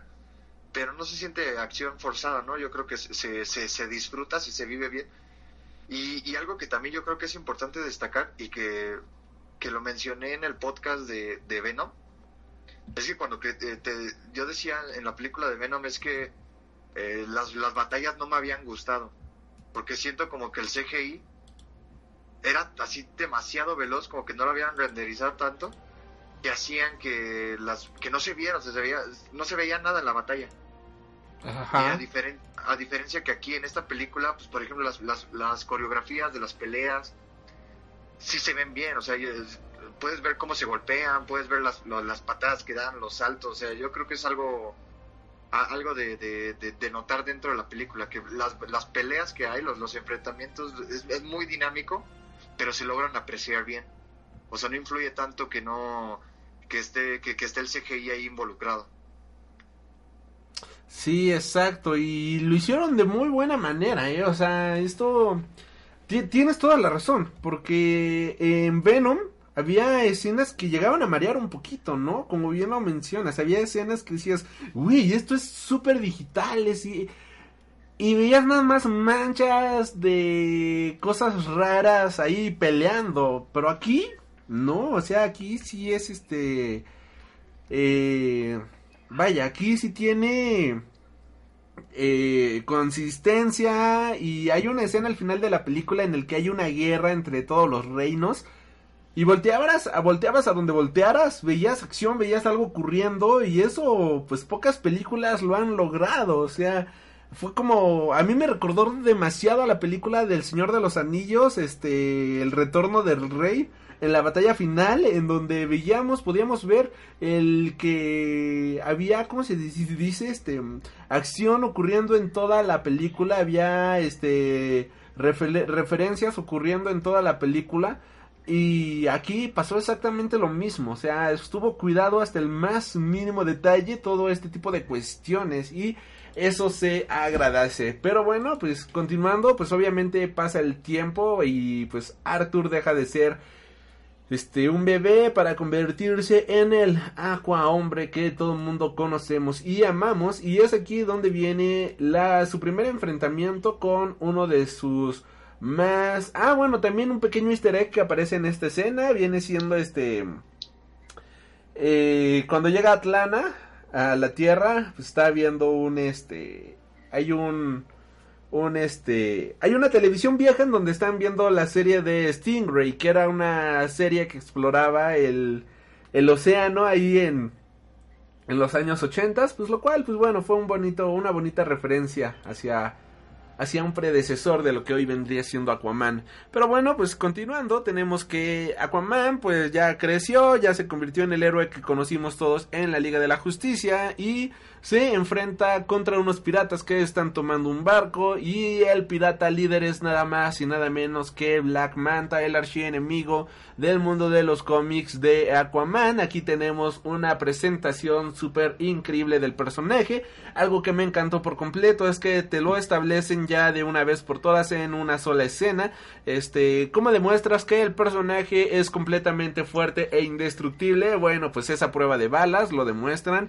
Este, es completamente fuerte, pues ahí te demuestran cómo puede abrir y alzar un submarino sin ningún problema. Es este, puede aguantar trancazos este a Sonic Zone, pues ahí le avientan un misil casi casi y lo aguanta. Así que aparte de ser una muy buena escena de acción al inicio de la película, es una escena de introducción del personaje en donde te establecen todas las habilidades y todos los poderes de este personaje, que si bien ya habíamos visto en la película de la Liga de la Justicia, pues no lo vimos explotando sus poderes este de buena manera, no lo vimos explotando todo su potencial en esta cinta. De hecho, pues en el mundo de los cómics Aquaman se ha puesto eh, trancazos tú por tú con este Superman, dejando por poco casi ganándole al propio Superman, o sea, Aquaman es un personaje súper fuerte, súper poderoso, y en esta ocasión, pues bueno, ya es algo que nos están tratando de establecer en esta nueva película, los poderes de Aquaman, su alcance, su resistencia y todo lo que este personaje puede lograr. La escena en donde pues Arthur pues deja morir al papá de Black Manta pues viene sacada de los cómics. Y de hecho por esto por eso no viene la famosa rivalidad entre Black Manta y este Aquaman debido a que eh, Aquaman bueno Black Manta culpa a Aquaman por la muerte de su padre aquí pues pasó exactamente lo mismo no y ahí inicia esta cacería sin fin inicia esta cacería este de nunca acabar, ¿no? Del mundo de los cómics. De hecho, esta semana o la semana pasada en Estados Unidos acaba de salir un cómic nuevo de Aquaman llamado este The Last Fight en donde ponen esta será la última pelea de Aquaman y Black Manta, pues obviamente no, porque sería como suicidio económico. Pero, eh, pues sí, o sea, esto nos habla de que es una pelea de nunca acabar. Es una pelea que continúa y continúa y continuará durante años y años y años. Y pues estuvo chido que lo adaptaran de esa manera al mundo del cine. No sé, ¿tú qué opinas, joven Mike? Sí, sí, a mí también me gustó y, y de hecho que creo que también es otro de los puntos a favor de la película, ¿no? Que, que como bien te, menciono, te menciono, es este, respeta mucho los cómics de de DC y sí pues mucho eh, bueno yo creo que la, toda la película es, es, una calca casi casi de la historia de, de Aquaman no todos los, todos los sucesos que pasan pues son casi calcas de, de, de la historia. Y, eso es bueno porque respetan mucho los orígenes del personaje. O sea tanto en la parte de, de, su formación de, de, cómo nació de cómo se crió de, cómo es que surgen los eventos, ¿no? O sea, lo, eh, los villanos que tiene, sus, digamos, sus, sus parentescos, ¿no? O sea, la, la, la parte familiar que existe, inclusive su, su interés amoroso, todo es bien respetado aquí en, eh, en esta película y yo creo que eso es algo que también se, se agradece, porque muchas veces es algo que se les critica a las películas de superhéroes, ¿no? Que no están basadas en el cómic, o que le cambiaron esto, que le cambiaron, y aquí pues yo creo que, pues creo que es de las pocas películas en donde no se ha cambiado algo, ¿no? O sea, realmente sí es muy, muy fiel al, al cómic, porque pues inclusive, o sea, este, hasta los personajes yo creo que físicamente hasta se parecen, ¿no? Si acaso quizás el único que podría decirse que es medio, que cambió un poco es este, pues el mismísimo Aquaman, ¿no? Que es un poco más, más rudo, tiene una apariencia más ruda, pero pues aún así tiene su, su contraparte eh, que es un poquito parecida en, en los cómics. Sí, de hecho, pues en los noventas con los cómics de Peter Lloyd, este... De Peter David o algo así, Peter Lloyd, ¿no? Creo que se llama este escritor. Pues, nos fue el que nos presentó el Aquaman de cabello largo, pues el que el que se arrancó el brazo para poder salvar y salvar a Mera, su esposa y todo esto. O sea, es un Aquaman que ya lo hemos visto antes en el- los cómics, así que no es el traje clásico de Aquaman. Bueno, o sea, el traje clásico lo veremos más adelante, pero lo que voy es que no es este la apariencia física clásica de Aquaman, pero sí es un Aquaman que ya, hemos, ya habíamos visto anteriormente y lo hicieron de muy buena manera. Y después, pues ya obviamente en la película conocemos a los villanos y conocemos al primer villano que es nada más y nada menos que el Rey Orn o el medio hermano de Aquamomoa.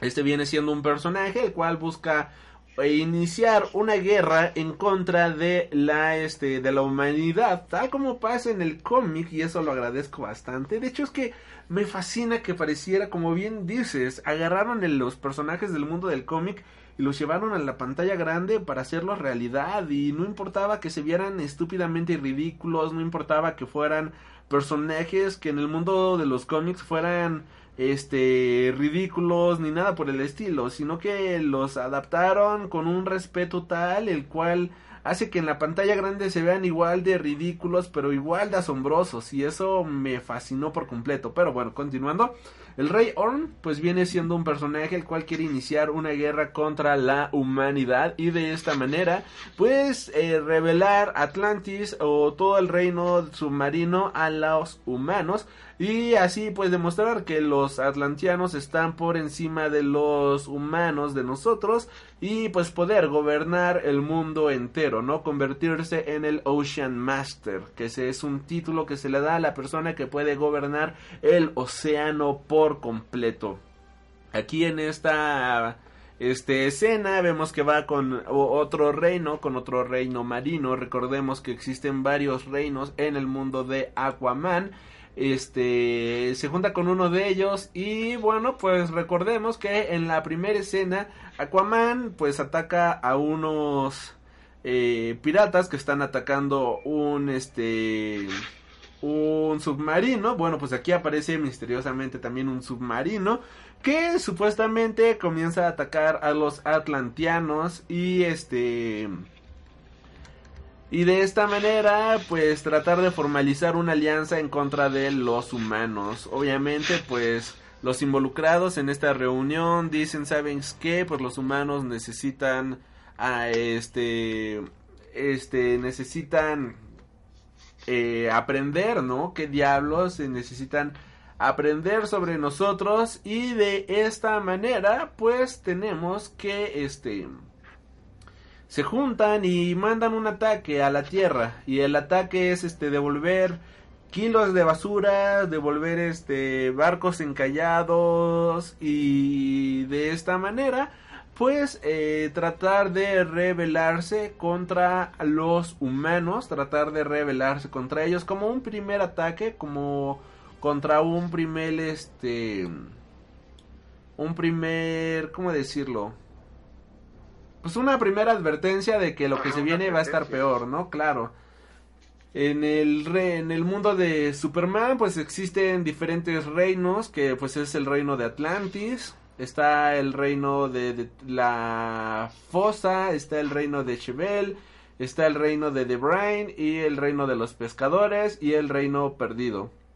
Ah, y un séptimo reino que, parme- que permanece desconocido, que son los siete reinos que podemos ver aquí en la película de Aqua Momoa. Y continúa, muchacho. Eh, bueno, ya siguiendo en esta parte, eh, pues mandan la, primera advertencia y es cuando ya este eh, Aquaman ya se decide a, a, a partir a- a Atlantis, ¿no? Junto con esta junto con esta Mera, ¿no? Para poder detener a a, pues a, a lo que sería siendo su medio hermano. Sin embargo, pues las cosas no pues no le salen como como él quisiera.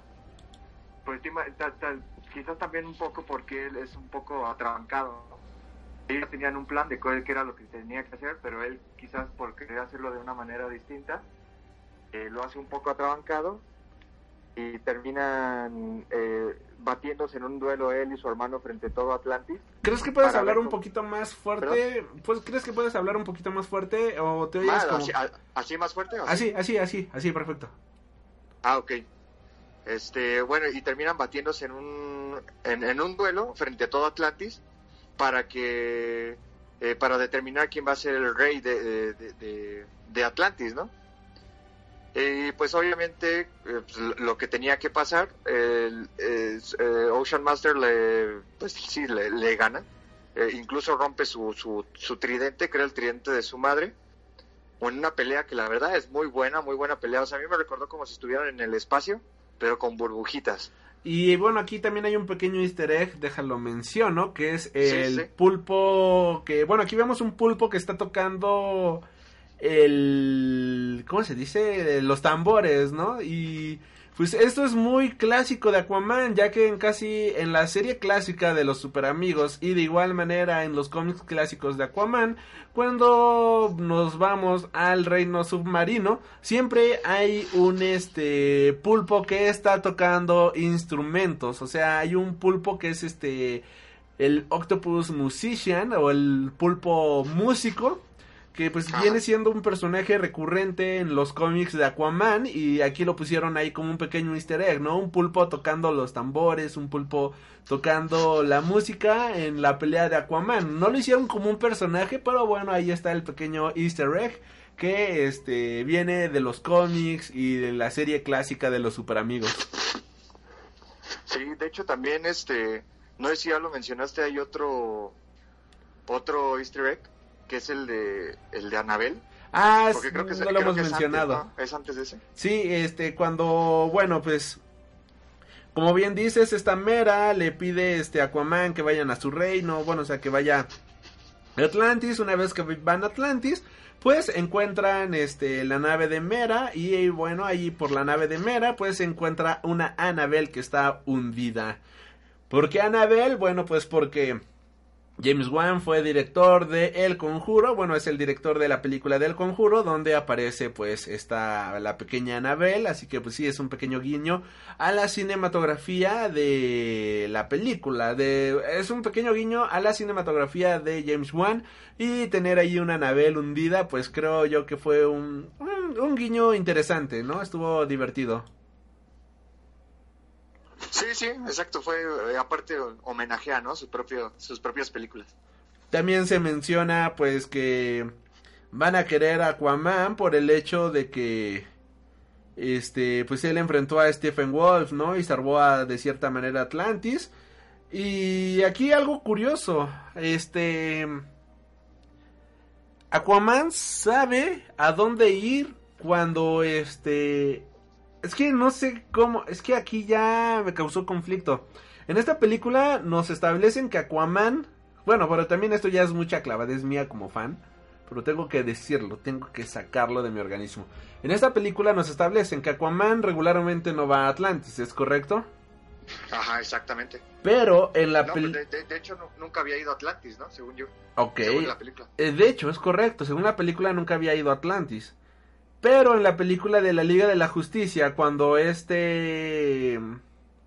Este Stephen Wolf va por la caja, la Mother Box, ¿cómo diablo sabe a dónde llegar si nunca había ido a esos reinos?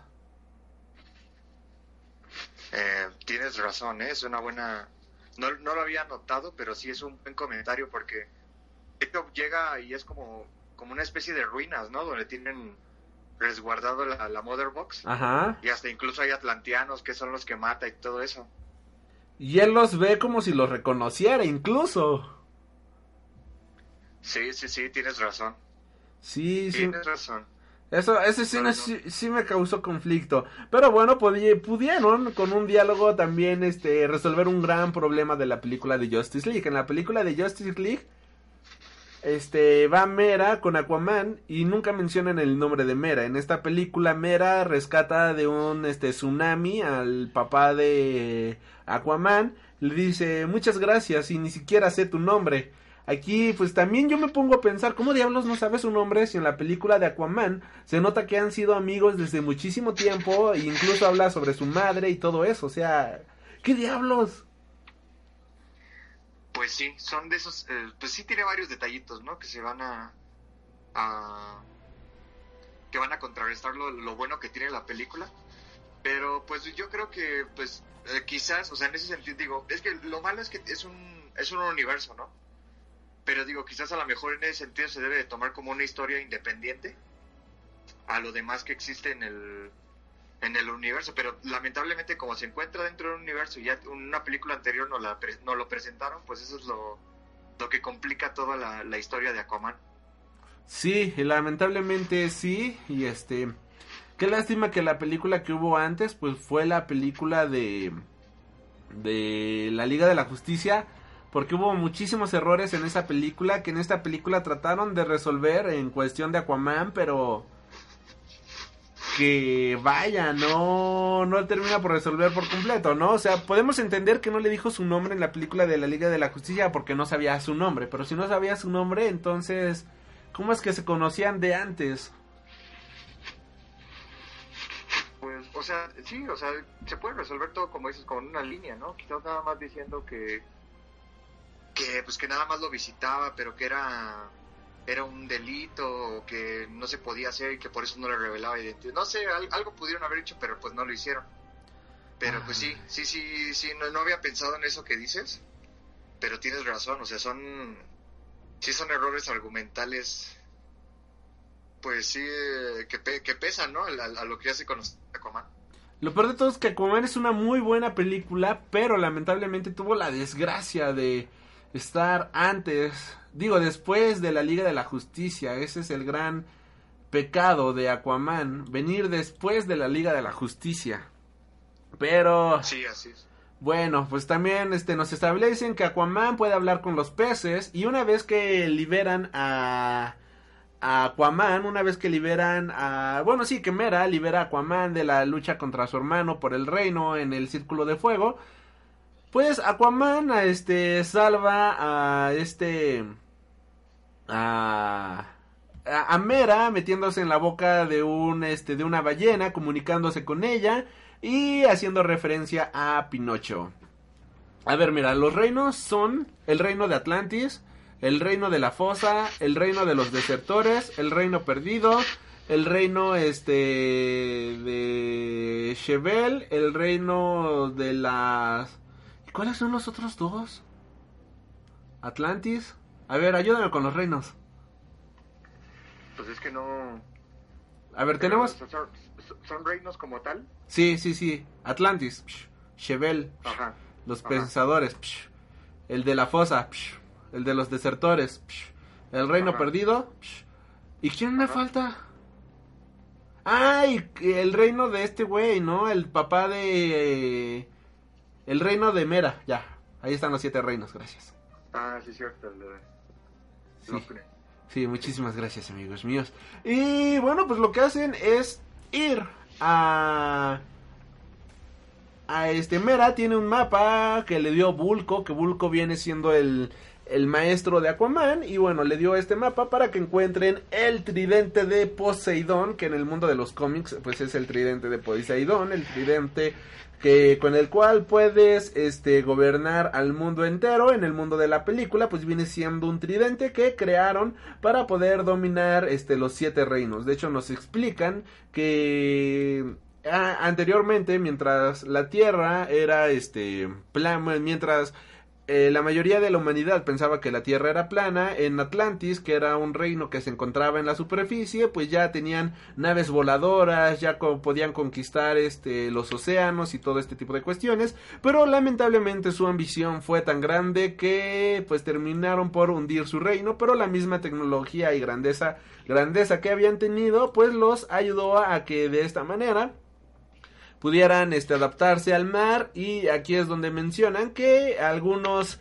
este er- algunos este involucionaron que viene siendo el reino de Chevel y el reino de la fosa que se convirtieron unos en crustáceos y otros en hombres peces salvajes mientras que otros desaparecieron que viene siendo el reino perdido que también vemos en esta película como el reino de los desertores que ¿cuál será el reino perdido a todo esto? ¿crees que lo veamos en alguna película posterior?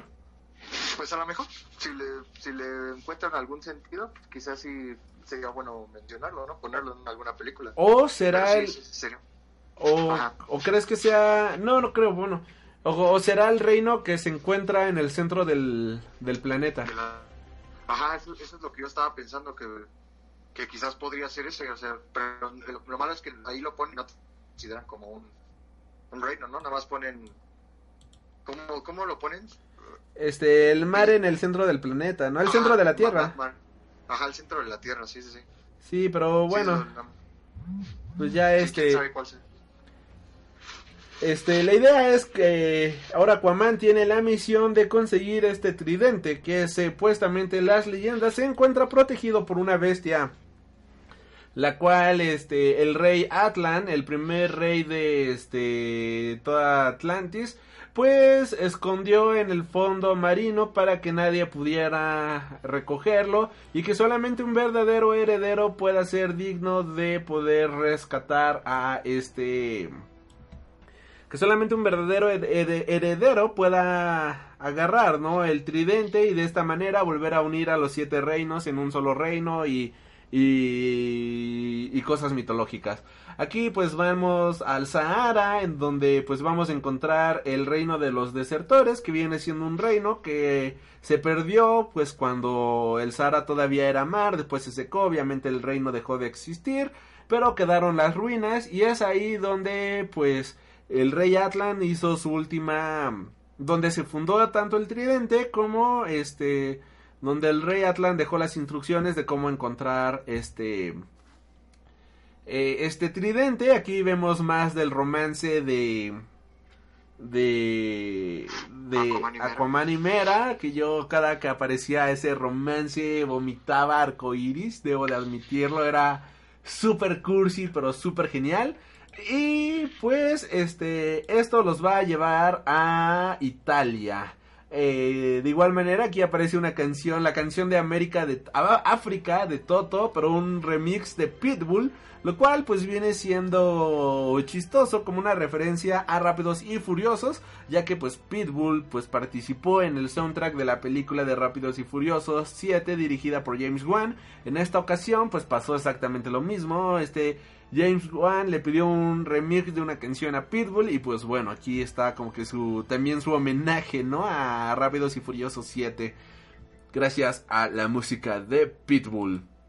Y una vez que llegan a Italia, pues tenemos más de este maldito romance y más escenas de Mera, que es la mujer más hermosa del maldito mundo. Es es hermosísima esta mujer, de verdad no entiendo no entiendo cómo puede ser real, maldita sea. Aquí pues Mera descubre que Pinocho era un cuento. Este Aquaman dice, "Oh, vaya, es un libro. Yo me basé en la película", haciendo igual un muy buen chiste que creo que todo el mundo en la sala se rió, no sé si a ti te dio risa, pero a mí sí. Sí, sí, sí, me dio risa. Y pues aquí regresa nada más y nada menos que Black Manta, ahora con tecnología este atlantiana para detener a Aquaman y a Mera. Y de esta manera, pues tenemos la pelea de en medio de la película, en donde Aquaman se enfrenta contra Black Manta en una pelea súper épica, súper emocionante y sobre todo con varios, este, con varias planosecuencias muy interesantes y aquí pues James Wan nos demuestra que tiene una maestría brutal, a la hora de dirigir acción. Vas. Sí, sí, este... Sí, precisamente, de hecho, eh, eh, lo que mencionábamos al principio, la acción, la acción que se logra ver en estas escenas pues, es muy buena. Eh, inclusive, pues se logra ver que esta Mera, esta Amber Heard, pues inclusive, o sea, no, no, no es el personaje débil, ¿no? O sea, sí, sí también pelea, este, mucha ayuda para este, para este Arthur. Y pues las peleas que tiene este Arthur con, eh, con Black Manta, pues también ya es, este, es, eh, pues son, son bien coreografiadas y logran apreciar bien. E inclusive ya se logra ver más fuerte a Black Manta, ¿no? Ya con esa tecnología atlantiana que tiene, pues ya ahora sí ya se le puede poner al tú por tú con este, con este Aquaman. Y pues sí, obviamente también como mencionas técnicamente, pues las escenas se ven bien. Digo, obviamente pues es pues muchas explosiones, mucho, mucho, mucha acción lo que se logra ver aquí, pero, pero se, se alcanza a ver. Pues es eh, al- algo que, se, que quiero resaltar mucho porque sí hay muchas películas, pues de hecho creo que en Rápidos y Furiosos, no sé si fue la que habrá dirigido este James Wan, que probablemente no, no lo sé, pero me recuerdo haber visto una película de Rápidos y Furiosos en la cual se veía la acción, o bueno, mejor dicho, pasaban escenas de acción, pero no se veía nada, o sea, era muy, muy fugaz, muy rápido. Y aquí no, o sea, aquí, aquí se logra apreciar muy bien estas, estas escenas. Y pues bueno, lo- esta, esta parte de la historia concluye cuando pues ya Arthur le logra ganar a, Black Manta. Eh, y pues siguen, siguen con su camino, ¿no? Eh, porque ya habían descubierto dónde es don- donde, se suponía que estaba eh, el tridente. Lo, lo lograron ver con una, con una botella en unas estatuas que estaban ahí. De hecho, ahí nos damos cuenta de que Arthur no nada más es, es, es el tipo rockero eh, Badass. malote, ajá, badass que, que, que quieres ver en la. No, no, o sea, también tiene cerebro. Su papá le enseñó un poco de historia y pues es- logra resolver uno, de los acertijos que había puesto eh, El Rey Atlan. Ajá, y, y pues con eso es lo que logran dar la pista para ver en dónde está el, el, el tridente. Pero bueno, entonces al final Arthur queda malherido, inconsciente, y pues Mera es la que, la que se lo lleva. En una escena que también fue, fue un- algo divertida, cuando ya van en un barco, Ay, súper romántica, maldita sea. van en un barco adentrándose hacia, hacia alta mar, donde está el, el tridente, y él se despierta y le menciona que, que, que dónde había agarrado, que si robó un barco, ¿no? Y ella le dice que, que si no todo, que si no los, no todos los barcos son de uso público. Ta- también fue algo, fue divertida esa escena. sí.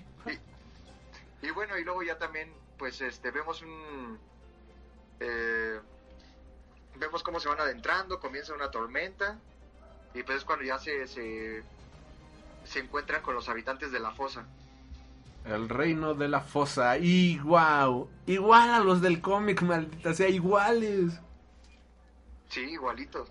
Y de hecho, pues también esa, esa escena se ve, pues sí te da miedito, ¿no? Sí, sí se ve o algo impresionante. Ahí James Wan, de- ajá, ahí, ahí James Wan demuestra por qué es el maldito amo del terror contemporáneo. Y te crea una atmósfera la cual te sumerge por completo en un mundo de desesperación y sobre todo de terror rodeado de criaturas a- tétricas y aterradoras que wow, wow, wow, wow, James Wan puto amo es un máster a la hora de crear ese tipo de escenas y la película y la escena y todo fue brutal. Brutal, brutal, brutal. No sé tú qué opinas de esta escena, pero fue una de mis favoritas de la película. Sí, a mí también me gustó, eh, visualmente me gustó mucho porque la ayuda, digo, no sé qué tan, o sea, digo, realmente no sé si sí si, si, funcionan así esas, las bengalas, si funcionan bajo el agua, eso no tengo idea, sinceramente. Este, porque digo, si no funcionan, pues ya como que le, le quita la magia a todo, ¿no?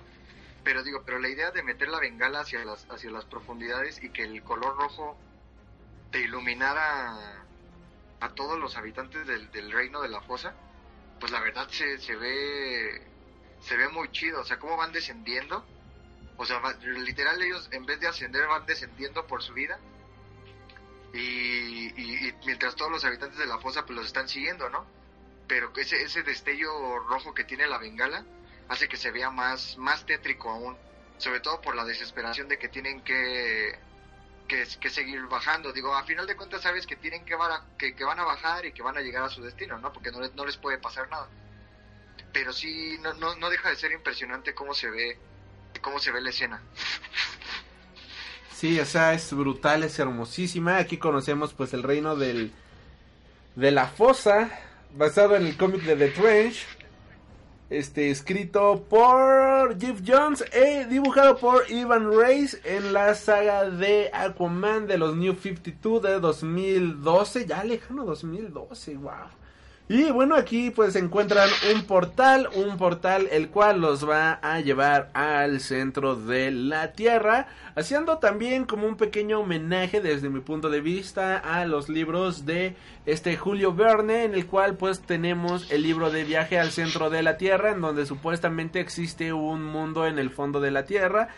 Y este, y hay un mar, y ahí viven dinosaurios y todo eso. Y de hecho, una vez que llegan a este fondo de la, al centro de la Tierra, pues vemos que esta Amberhead, mejor conocida como Mera, pues va a ser atacada por un este, ay, ¿cómo- ¿sabes cómo se llama ese dinosaurio?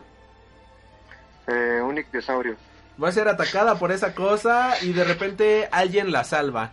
¿Y quién la salva? Ah, que de, de- de hecho, Ajá. dato, pues digo, no tiene nada que ver, ¿verdad? Pero dato curioso, ese dinosaurio, el ictosaurio, es el que sale también en la película de Jurassic World. Ajá, es mero. Ajá, pero en, el, en Jurassic World está exageradamente el tamaño, o sea, es... El, el- digamos, el tamaño real es el que sale en la película de Aquaman. Ah, va, va, va, va. Excelente dato Sí, curioso. Sí, porque, o sea, lo exageraban mucho en la película de Jurassic World, pero digamos, el tamaño que hubiera tenido era el, el que sale en el que sale en esta película. Pero bueno, ya, saliendo del tema.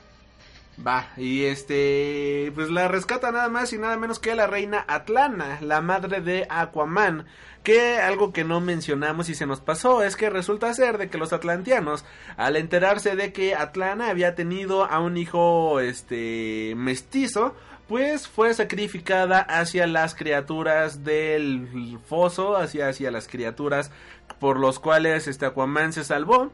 Pero Atlana eh, pues supo poder este salvarse, Atlana se salvó de estas criaturas y entró de igual manera al reino de la fosa, entró gracias a atravesó el reino de la fosa y llegó al centro de la tierra. Referencia a un bonito homenaje a este Julio Verne y sus historias de ciencia ficción. O de esta manera Hollywood nos está diciendo que las teorías de YouTube que de la tierra huecas son reales y que nos tenemos que adaptar a estas teorías. Así que ustedes véanlo como quieran verlo. El punto es que hay dinosaurios existiendo todavía en el planeta, amigos míos. Claro, eso todos lo sabemos. Y En el centro de la Tierra hay otro universo. otro sol. No, sí, ya, perdón.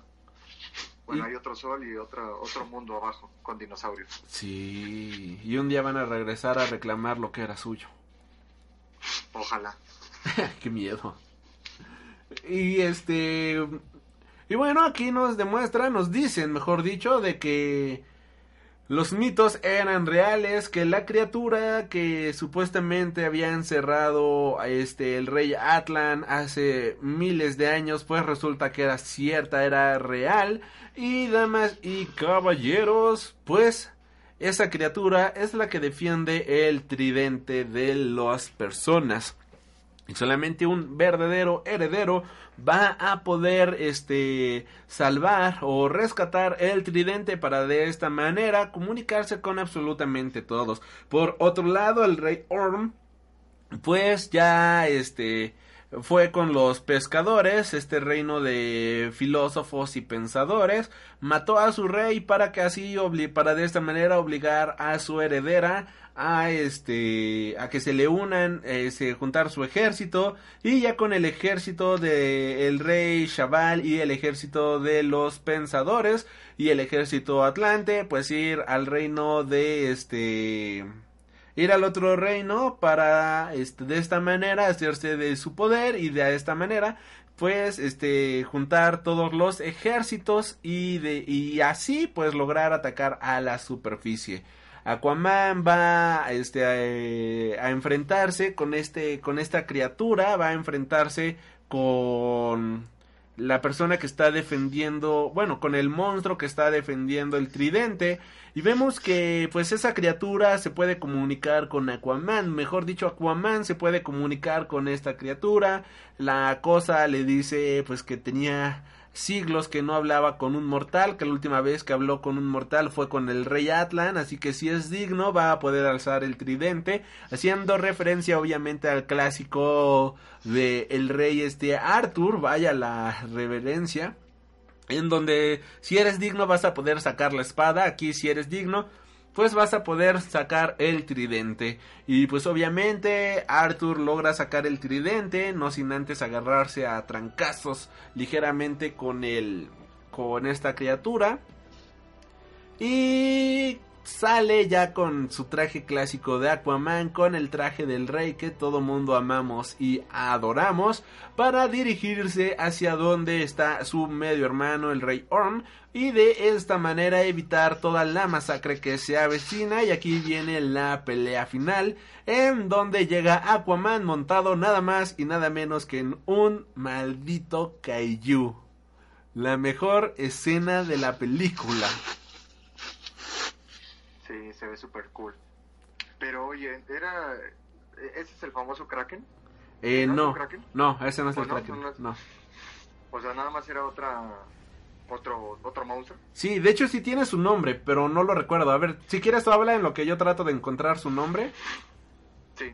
Bueno, entonces eh, ya cuando, cuando regresa Arthur con montado en este kaiju, que la verdad sí se ve genial, esta escena visualmente es, es impresionante, como dice Aldrich, yo creo que a todos los, que ya vimos la película nos recordó a, la escena de la guerra en, el retorno del rey, porque sí, o sea, es, acción pura. Eh, logramos ver cómo se em- empiezan a enfrentar todos los reinos y, cuando llega Arthur y, sabe, ¿no? Que él ya es el, rey del, de, de- Atlantis, ¿no? De, de- y casi casi el océano, porque ya posee con el tridente.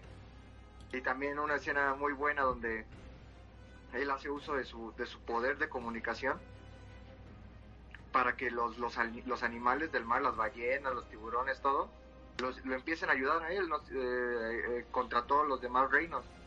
Y la verdad es que se ve, se ve genial todo, todo, toda la escena. Y pues bueno, tenemos también la parte donde eh, lo que tenía que pasar, ¿no? Que eh, al final, eh, para como una forma de conclusión, eh, tiene que pelear Arthur con, con, con su, con su hermano, con el Ocean Master. Y esta mera le dice que ahora se lo lleve a, a donde él es fuerte. Que es Ah, el, pero te está saltando el beso. Ah, sí, cierto. Por Dios, es la, importante la segunda mejor escena de la película donde yo casi me paro y aplaudo diciendo, ¡Uh! Triunfó el amor. Sí, y es que pues se, se dan un, un beso enfrente de todo el caos, ¿no? El típico, a mí esta escena le, mencionaba al Rick me, me recuerda mucho a la película de Piratas del Caribe 3, que precisamente es igual cuando están en, la, en medio del, océano en la batalla, que se casan y se dan el beso, y toda la acción está por detrás. Esta es, esto es muy parecido. Ellos están besando y comparten su, su química, su amor, mientras todos atrás están matando, literal. Y bueno, ella le dice que se lo lleve hacia, hacia la, hacia la superficie, ¿no? Que es donde él tiene una ventaja. Y pues así lo hace. Se sube y pues ya todos están a la espera, ¿no? De que qué es lo que va a pasar. Este... eh, eh, comienzan ellos y empiezan a pelearse mientras están todos los, los demás observando. Y... Y se pelean... Ajá. Ajá, bueno, nada más, eh, la criatura se llama el Karaden. Karaden. Karaden. Ah, órale. Ay, tú, ah, sí, algún- chido. No, no, o sea, es que digo, no, no, no lo había escuchado. ¿Tiene algún significado? O sea... Eh, el nombre viene de la mezcla de las palabras Kraken y Leviatán. Es una criatura de los este ancestrales, algo así le ponen, con un tamaño similar al del megalodón. Yo aquí lo vi más grande. Se menciona también en sagas como el mundo de Dante y este viene siendo un personaje del mundo de los cómics.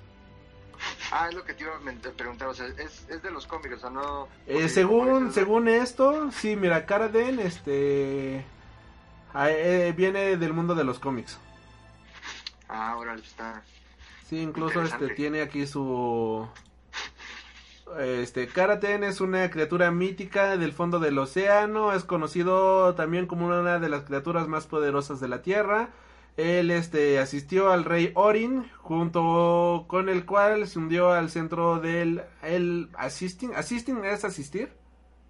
Ajá, sí. Él fue asistente del rey Orin, junto con los cuales este naufragaron en el centro del World Surface World, sí, en el mar más hondo del océano, algo por el estilo.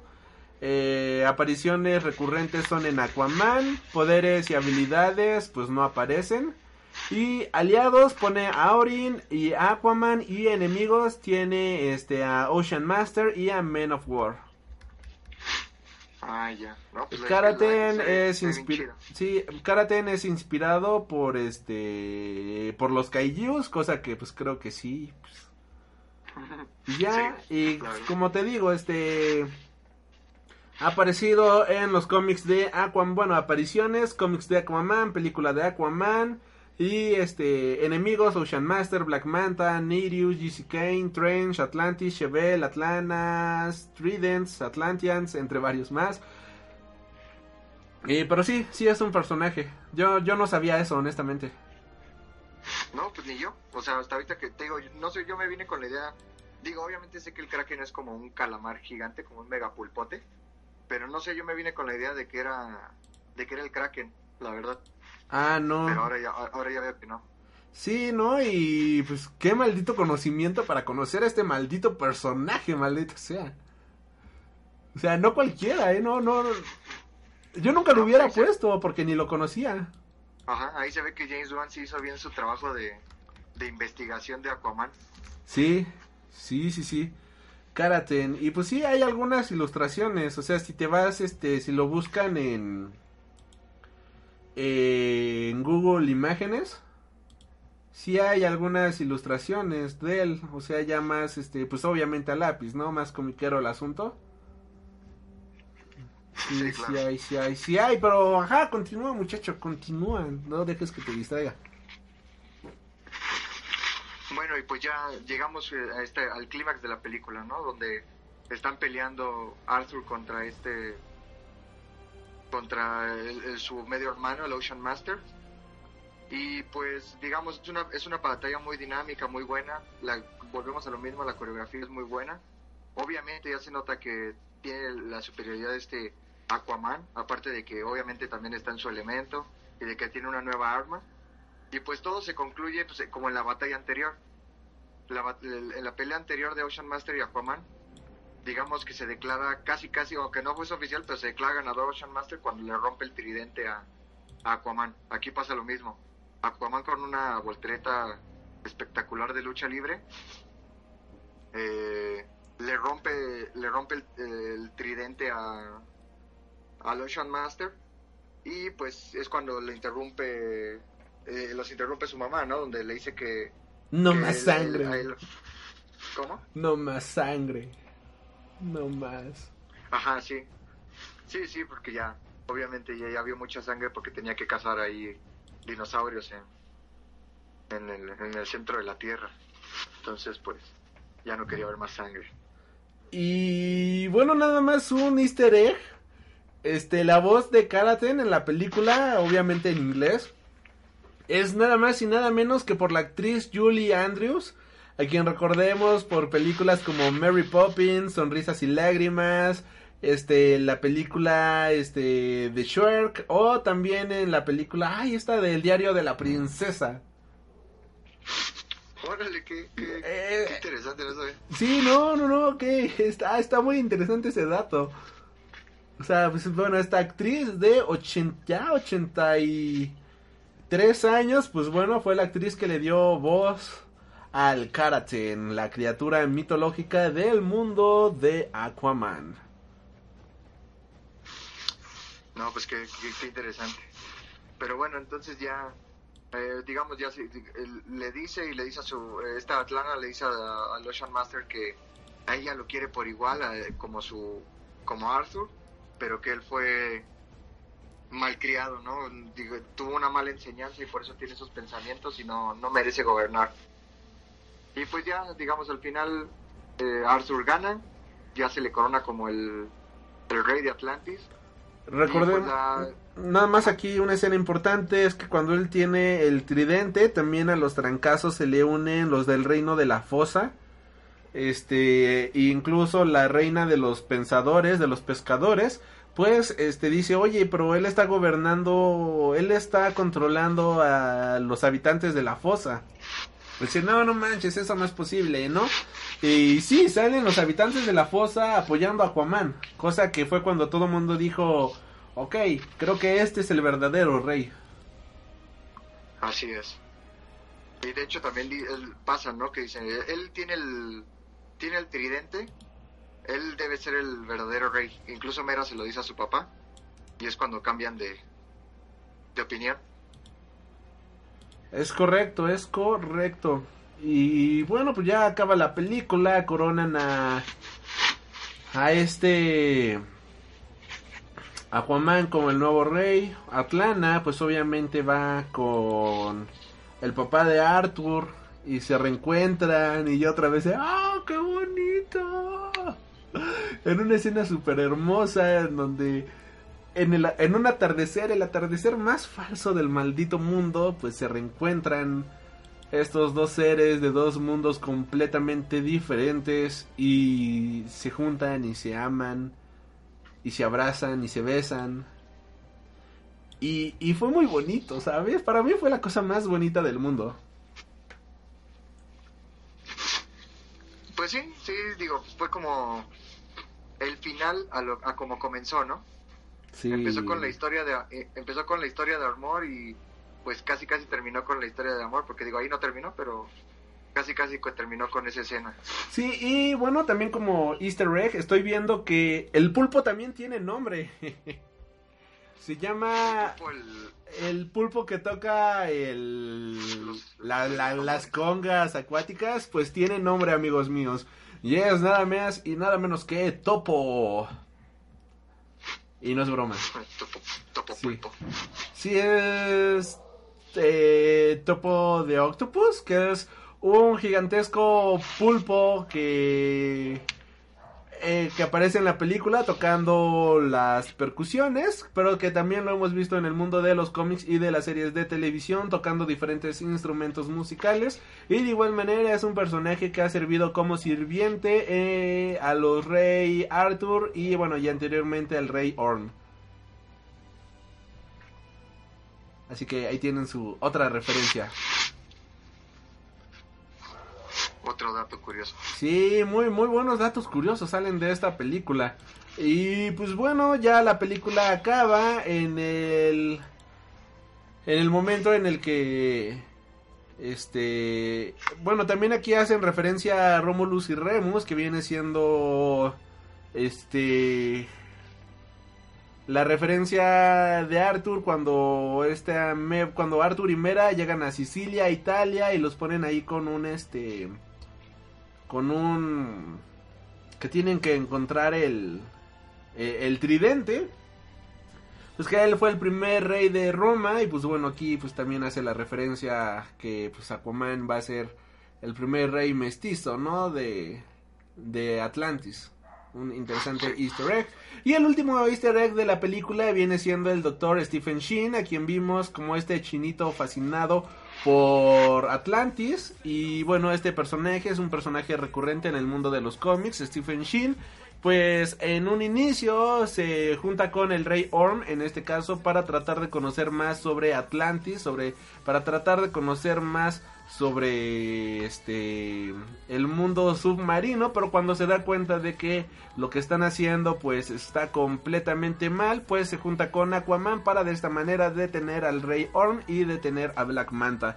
Algo de esto pudimos ver en la película en la escena post créditos de Aquaman en donde este doctor Stephen Sheen se junta con Black Manta para tratar de conocer más al respecto de Atlantis Sí, así es. La escena post créditos. Así es, y comentarios finales, joven Mike, ¿cuánto le das a la película? ¿La recomiendas? ¿No la recomiendas? Del 10 al 10, ¿cuánto le pones? Pues mira, yo creo que sí se merece un 8. Eh, es una buena película, obviamente sí la recomiendo. eh, como lo mencioné al principio, para mí es la mejor película del DGU. Desbancó mi película favorita. ¿Cuál era tu Eh, favorita? Eh, pues no, no la favorita de muchos, pero mi favorita era Man of Steel. Ok.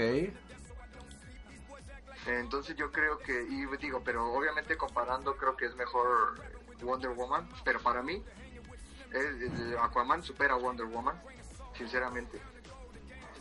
Eh, es una película que tiene, que digamos, tiene buena buena historia. Este James Wan se, se preocupó por algunos detalles, o sea, por ejemplo, fue, digamos, fue tan tan tan meticuloso en algunas cosas que se preocupan en decirte por qué el casco de Black Manta es es grande o por qué tienen un puente bajo el agua o por qué los atlanteanos no pueden subir a la superficie. Pues ese tipo de detallitos que te lo dicen en una frasecita eh, se, se esmera James Wan en decírtelo en la película. Y yo creo que eso es algo que, pues que se que- que vale la pena resaltar no la acción como ya lo mencioné también es es buena las peleas a mí me gustaron mucho las peleas te digo a mí me recordó como si estuvieran en el espacio pero con con burbujitas. Eh, obviamente visualmente la película es muy muy llamativa. Eh, yo creo que a todos nos va a recordar como no sé tipo Star Wars como si vieras eh, tipo Guardianes de la Galaxia algo por el estilo pero obviamente como como marino no le da ese toque marino a, la- a la- a la- a los reinos y se logran diferenciar también unos de otros. Eh, más que nada por las por, por las especies no que es lo que se como los los habitantes que es lo que se logra notar de cada uno. Pero yo creo que eso es algo que vale que vale mucho la pena. Y pues también lo que tú decías la, la relación que existe con Mera yo creo que es este es muy buena. Sí sí se nota la química así como igual la de Atlana con, con Tom. Yo creo que es una, una relación muy buena y los villanos también no se me hacen malos o sea algo que siempre es muy eh, eh, un error muy común en las películas de superhéroes son los villanos aquí pues pues no se me hacen de- de- del todo malos o sea porque los motivos de Black Manta o sea se me hacen se me hacen este buenos o sea el, literal el de los cómics que es la como la venganza de papá porque aunque sabemos que es un, un malnacido que mata a diestra y siniestra pues obviamente sí sí le dan un buen motivo de venganza porque mata a su papá no o sea digo pues no nada nada fuera de lo común. Y el de Ocean Master igual o sea de cierta manera tienen razón no o sea cómo va a gobernar este Arthur si pues toda su vida fue pues un, un rockero en la tierra no o sea no no no no sabes lo que es lo que es gobernar. Y te digo y pues digamos pasando a las cosas malas pues sí obviamente pues al ser una película de CGI pues como que luego sí se nota que está medio medio chafita no se nota que, los efectos sí no no al ser muchas cosas hacer demasiadas cosas como que no se no no se preocupaban tanto en algunas y nada más resaltaban algunas otras cosas. Eh, algo que también no me gustó que de mi perspectiva no sé cómo lo piensas tú a mí se me hizo que, que estaba muy saturada. Como que pasaban muchas cosas pasaron mucho mucho muchas cosas pero pues hasta eso creo que no, no, no, no se sintió tan saturado, pero sí siento que pasaban las cosas muy, muy rápido y a veces pasaban este por efectos de Deus Ex Machina. Entonces, este, eh, esos como fallitos en el, en el argumento era lo que, lo que decías, oye, pues ¿qué, qué pasa? Y por ejemplo, lo que mencionabas ahorita, ¿no? La, la congruencia con Justice League. Pero pues también, ya viéndolo de otro lado, pues es cuando te pones a pensar de que es una película de superhéroes no te la tienes que tomar tan en serio y pues es ya es cuando la empiezas a ver de otra manera, ¿no? Y pues yo creo que esos esas cosas que te digo que son malas, pues eh, pues, ya, ya no las tomas tan en cuenta, ¿no? Lo que lo que importa aquí es que tú vas a ver una película de de superhéroes en la que realmente sí respetaron bien al personaje al y, y al contrario yo creo que lo re- reivindicaron porque pues era pues este sirenoman no o sea na- nadie le respetaba ni siquiera sus propios creadores yo creo lo respetaban y aquí pues ya te, te dan otra imagen to- eh, totalmente de, de Aquaman y pues yo creo que si llegaran a hacer una segunda parte porque creo que ya está confirmada no Espero que sí. Sí, sí, sí, que creo que ya está confirmado la segunda parte. Pues yo esperaría que, que llegaran a hacer una, una película igual. Eh, y pero pues no sé, o sea, porque ya como que se contó mucho en esta, en esta película. Y pues sí, o sea, es el típico camino del héroe, ¿no? Ya hemos visto en muchísimas películas. Es una historia muy, muy, muy sencilla.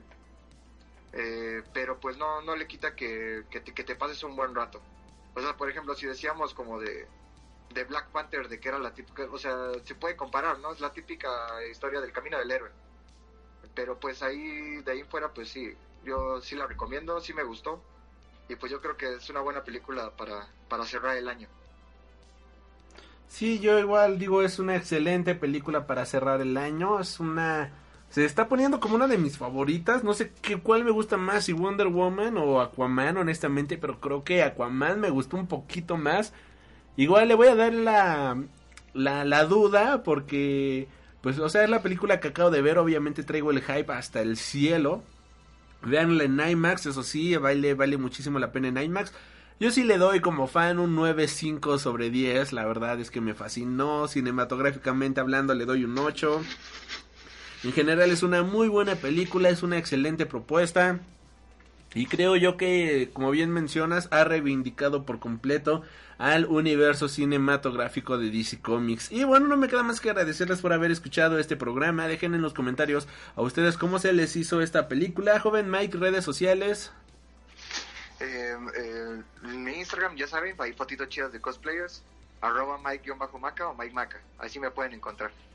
Y bueno, yo soy Alri, ya saben, síganos en Twitter, Tumblr, Instagram, Facebook y YouTube como Freak Noob News.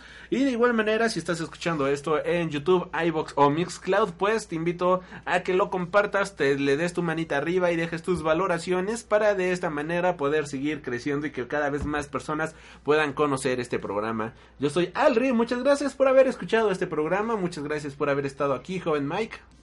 No, muchas gracias a ti, gracias, ya sabes que siempre agradezco tu invitación y pues cuando se pueda aquí vamos a andar. Y nos estaremos, bueno, de nada. y nos estaremos reencontrando. Hasta la próxima. Has tenido el honor de escuchar Freak Noob News, tu programa de cultura geek.